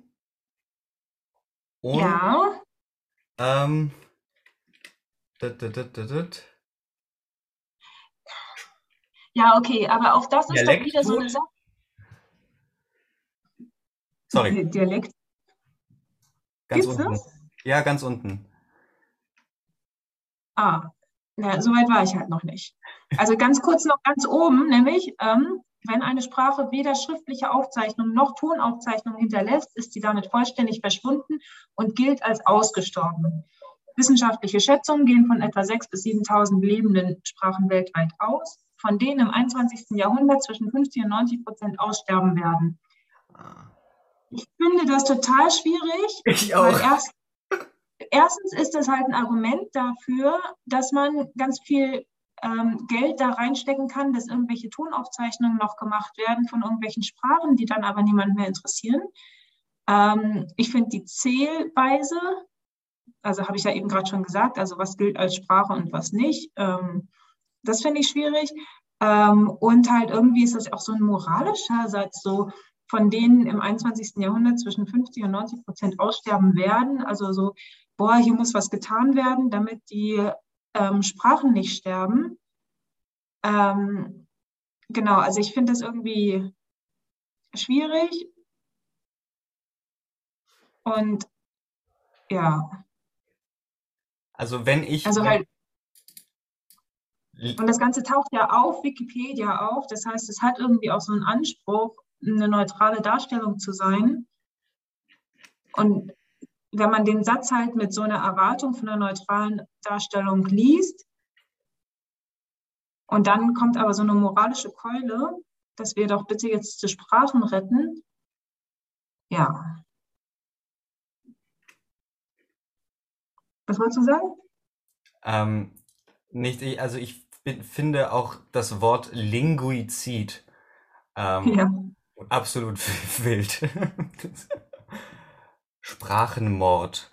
Es gibt dann auch noch die bedrohte Sprache, der Sprachenmord. Ähm, es gibt auch einen Hyperlink zur Hungersnot. Das, der Ablauf des Sprachsterbens, Phase 1, Sprachwechsel, Phase 2, Sprachverfall, Phase 3, Sprachtod. ja. Und dann gibt es die Sprachrevitalisierung. Wow. Sorry, ich, ich finde irgendwie dieses, es hat sowas, also, ist ja eine Metapher im Grunde hier, ne? Also, ja, steht ja da auch. Genau, und, der, ähm, Ausdruck, der Ausdruck Sprachtod ist eine Metapher und nicht wörtlich zu verstehen. Ja. Und was? Und, aber, also, es ist ja schon interessant, warum man, also, was wäre denn eine andere mögliche Metapher, die man hätte wählen können? Ähm, versuche ich gerade, also wir beziehen ja, wir Menschen immer sehr viel auf so uns, ähm, Mhm. eben auch hier. Aber was, was hat denn noch so die Struktur einer, ähm, ja, okay, ist eigentlich erstaunlich. Das Wort Tod, ähm, also alles, was irgendwie diese Struktur hat, von wegen, es kommt irgendwie und existiert eine Zeit lang und, und ist dann irgendwann wieder vorbei. Äh, Sowas benennen wir eigentlich immer irgendwie als ein, ein Tod. Auch irgendwie, keine Ahnung, ein Stern kann sterben. Ähm, Mhm. und, und eine ähm, Art eine, eines Tieres kann aussterben, obwohl ja, also, Mhm. äh, das ist ja auch noch auf Metaphernebene. Also, ich frage mich gerade auch, Aussterben ist ja schon wieder etwas, was nicht vom Menschen direkt, also das Sterben ist eine menschliche Sache. Aussterben bezeichnet immer schon, dass eine homogene Gruppe also keinen Vertreter mehr hat. genau, genau, das, aber die Art ist damit dann gestorben. Also, in, Ja, genau, ja, also das, das, das meine ich mehr. Aber gibt es irgendein anderes Wort für so einen Prozess oder irgendeine andere Metapher, die man hier wählen könnte? Das würde mich wirklich jetzt mal interessieren, weil, ähm, also mir fällt gerade nichts ein. Ich überlege gerade, ob wenn man eben nicht mit so diesem ähm, finalen Tod denkt, sondern eher so im Muster von Reinkarnation und so, wo es eben halt nach dem Tod dann auch wieder weitergeht. Ähm, ob es da irgendwie Wörter gäbe, aber da kenne ich mich auch nicht gut genug damit aus. mh, Also was ich halt, was ich halt spannend finde, ist, dass hier jetzt, ich meine, ist auch der Artikel zu Sprachtod halt, ne? Ähm, aber es ist ja immer ein Prozess, also klar, es gibt Sprachen, die halt keine Vertreter mehr haben, die diese Sprache noch verstehen. Ähm, aber es gibt ja auch ständig neue Sprachen. Also es gibt ja auch immer wieder ähm, Arten und Weisen, wie zum Beispiel Jugendsprachen sich herausbilden, wie ähm, Sprachen kombiniert werden. Also ich denke gerade in Nairobi gibt's, ähm, da wird halt viel Englisch und Swahili gesprochen und da hat sich Sheng herausgebildet als was inzwischen auch als eigene Sprache gilt. Wie gesagt, unter halt diesen politischen Voraussetzungen, wie, was man als Sprache bezeichnet. Ähm, genau, aber halt irgendwie, Sprache entwickelt sich halt auch ständig weiter. Und ich finde, das ist in diesem Sprachtod-Artikel überhaupt nicht, hm. also dem wird überhaupt nicht irgendwie halt so Rechnung getragen. Ja. Egal, Du also. meinst, du meinst also, Wikipedia hat ähm, problematische Aspekte? Ähm, Ja, ganz viele, aber also ich finde eher, dass das an, an dem, also ich, ich mache da jetzt Wikipedia irgendwie nicht den Vorwurf, sondern eher dem der Autorin, den AutorenInnen, ähm, dass da irgendwie jetzt kein Hyperlink dazu gemacht wurde, dass halt Sprachtod auch eine sehr einseitige Sichtweise auf die Entwicklung von Sprachen in sozialen Kontexten ist. ja. Ich glaube, Also, dass wir, genau, das ist halt im Prinzip das, was mich jetzt gerade, glaube ich, stört, dass halt ähm, genau in sozialen Kontexten Sprache sich sowieso die ganze Zeit irgendwie weiterentwickelt und dazu gehört halt, dass einiges aufhört und anderes entsteht und äh, Dinge ganz neu kombiniert werden und also heißt, ja, ja. Mir, mir fällt dabei irgendwie ein, ein, ein Vorschlag an Wikipedia so ein bisschen ein, dass man halt eigentlich wäre es ja, kennst du vielleicht dieses, ähm, ich habe das mal auf YouTube irgendwie gesehen, da gab's ähm, von irgendeinem, von Wired Ma Magazine, die Mhm. erklären Konzepte in fünf verschiedenen Komplexitätsstufen. Also so, ähm, äh, also quasi erst einmal so ein er- erklärt für jemanden, der, keine Ahnung, für ein fünfjähriges Kind, artig Mhm. und dann irgendwie, ich glaube, genau, ich glaube, das machen sie sogar für ein äh, Kind in der äh, im Kindergarten, dann für jemanden in der Vorschule äh, oder in der, in der Grundschule und dann irgendwie auf dem Gymnasium und dann irgendwie äh, in der Universität. Äh, Mhm. Mal dahingestellt, dass das jetzt hier die, äh, die korrekte ähm, Anreihung Ja. von, von. Aber das fand ich immer ganz, ganz nett, weil man könnte sowas halt auch mit einem Wikipedia-Artikel machen. Ähm, Ja. Und verschiedene Aspekte ähm, äh, quasi rausfiltern oder halt ergänzbar machen. Also wie zum Beispiel politische ähm, Aspekte ähm, eine, eines Themas. Also zum Beispiel bei dem Artikel für Watt könnte es halt potenziell relativ kurz ausfallen, die, die, die politischen Aspekte, Mhm. aber eben vielleicht ähm, beim Sprachtod eben noch viel mehr. Man könnte aber auch gleichzeitig irgendwie ein Interesse daran haben, sich über Sprachtod irgendwie kurz zu informieren, ohne halt irgendwie jetzt unbedingt die politischen Aspekte da unbedingt drin lesen zu wollen. Keine Ahnung. Ähm, das nur so als Vorschlag an Wikipedia. Ja, ja. Nee, finde ich voll gut. Ähm, also ich ähm, würde jetzt langsam mal hier ähm, zum Ende kommen, aber ich hätte weitere, also wenn ich hier jetzt weiter ähm, mich klicken würde, es kommt nachher noch ein Link zu Mythen, da würde ich auf jeden Fall draufklicken. Ähm, es gibt, es gibt einen ähm, Hyperlink zu Reisanbau, da würde ich auf jeden Fall draufklicken, noch vor Mythen sogar. Ähm, Genau, ich glaube, das wären jetzt so meine weiteren, ähm, mein weiterer, mein weiteres Lesen durch Wikipedia. ähm, ich muss auch noch kurz sagen, ich äh, könnte mir vorstellen, dass sich das dann auch interessiert hätte. Bei den Einzelnachweisen habe ich gerade gesehen, es gibt ein Buch, das heißt Ein unsterbliches Gespenst. Latein. Das heißt, hier kommen dann die Sprachgeister auch noch mit rein. Aber okay, also Ja. ähm, mega, mega cool. Ich muss sagen, ich glaube, dass dieses Format tatsächlich ähm, ganz gut funktionieren kann. Also so dieses, das ist ja im Grunde mehr so ein einfach Gedan Gedankenstrom, so, ne? Aber Mhm. ich glaube, dass es, also ich muss mir das jetzt mal anhören, aber ich kann mir irgendwie vorstellen, dass das irgendwie ganz gut hörbar ist aus irgendeinem Grund. Ähm, vielleicht auch nicht. Ähm, aber ich fand's super, Genau, kannst cool. du auch einfach ähm, ausprobieren und gucken und ähm, vielleicht auch aus dem ersten halt irgendwie was rausschneiden, wenn was passt. Also von mir aus darfst du das alles benutzen, wie du möchtest. Okay, super, danke. Ich werde ich werde es dir trotzdem erstmal vorher dann noch schicken. Aber ich Ja, das glaube, cool. ja, dass ich, dass ich da äh, zwei Teile draus machen würde und bei dem ersten da vielleicht wirklich einiges umschneiden, ähm, um Ja, halt auch nochmal den Punkt klarer zu machen. Ähm, aber hier dann, dass das dann als zweiter. Super. Also mich hat's mega gefreut. Äh, ich fand's sehr, sehr cool. Ja, mich auch. Mir hat voll Spaß gemacht.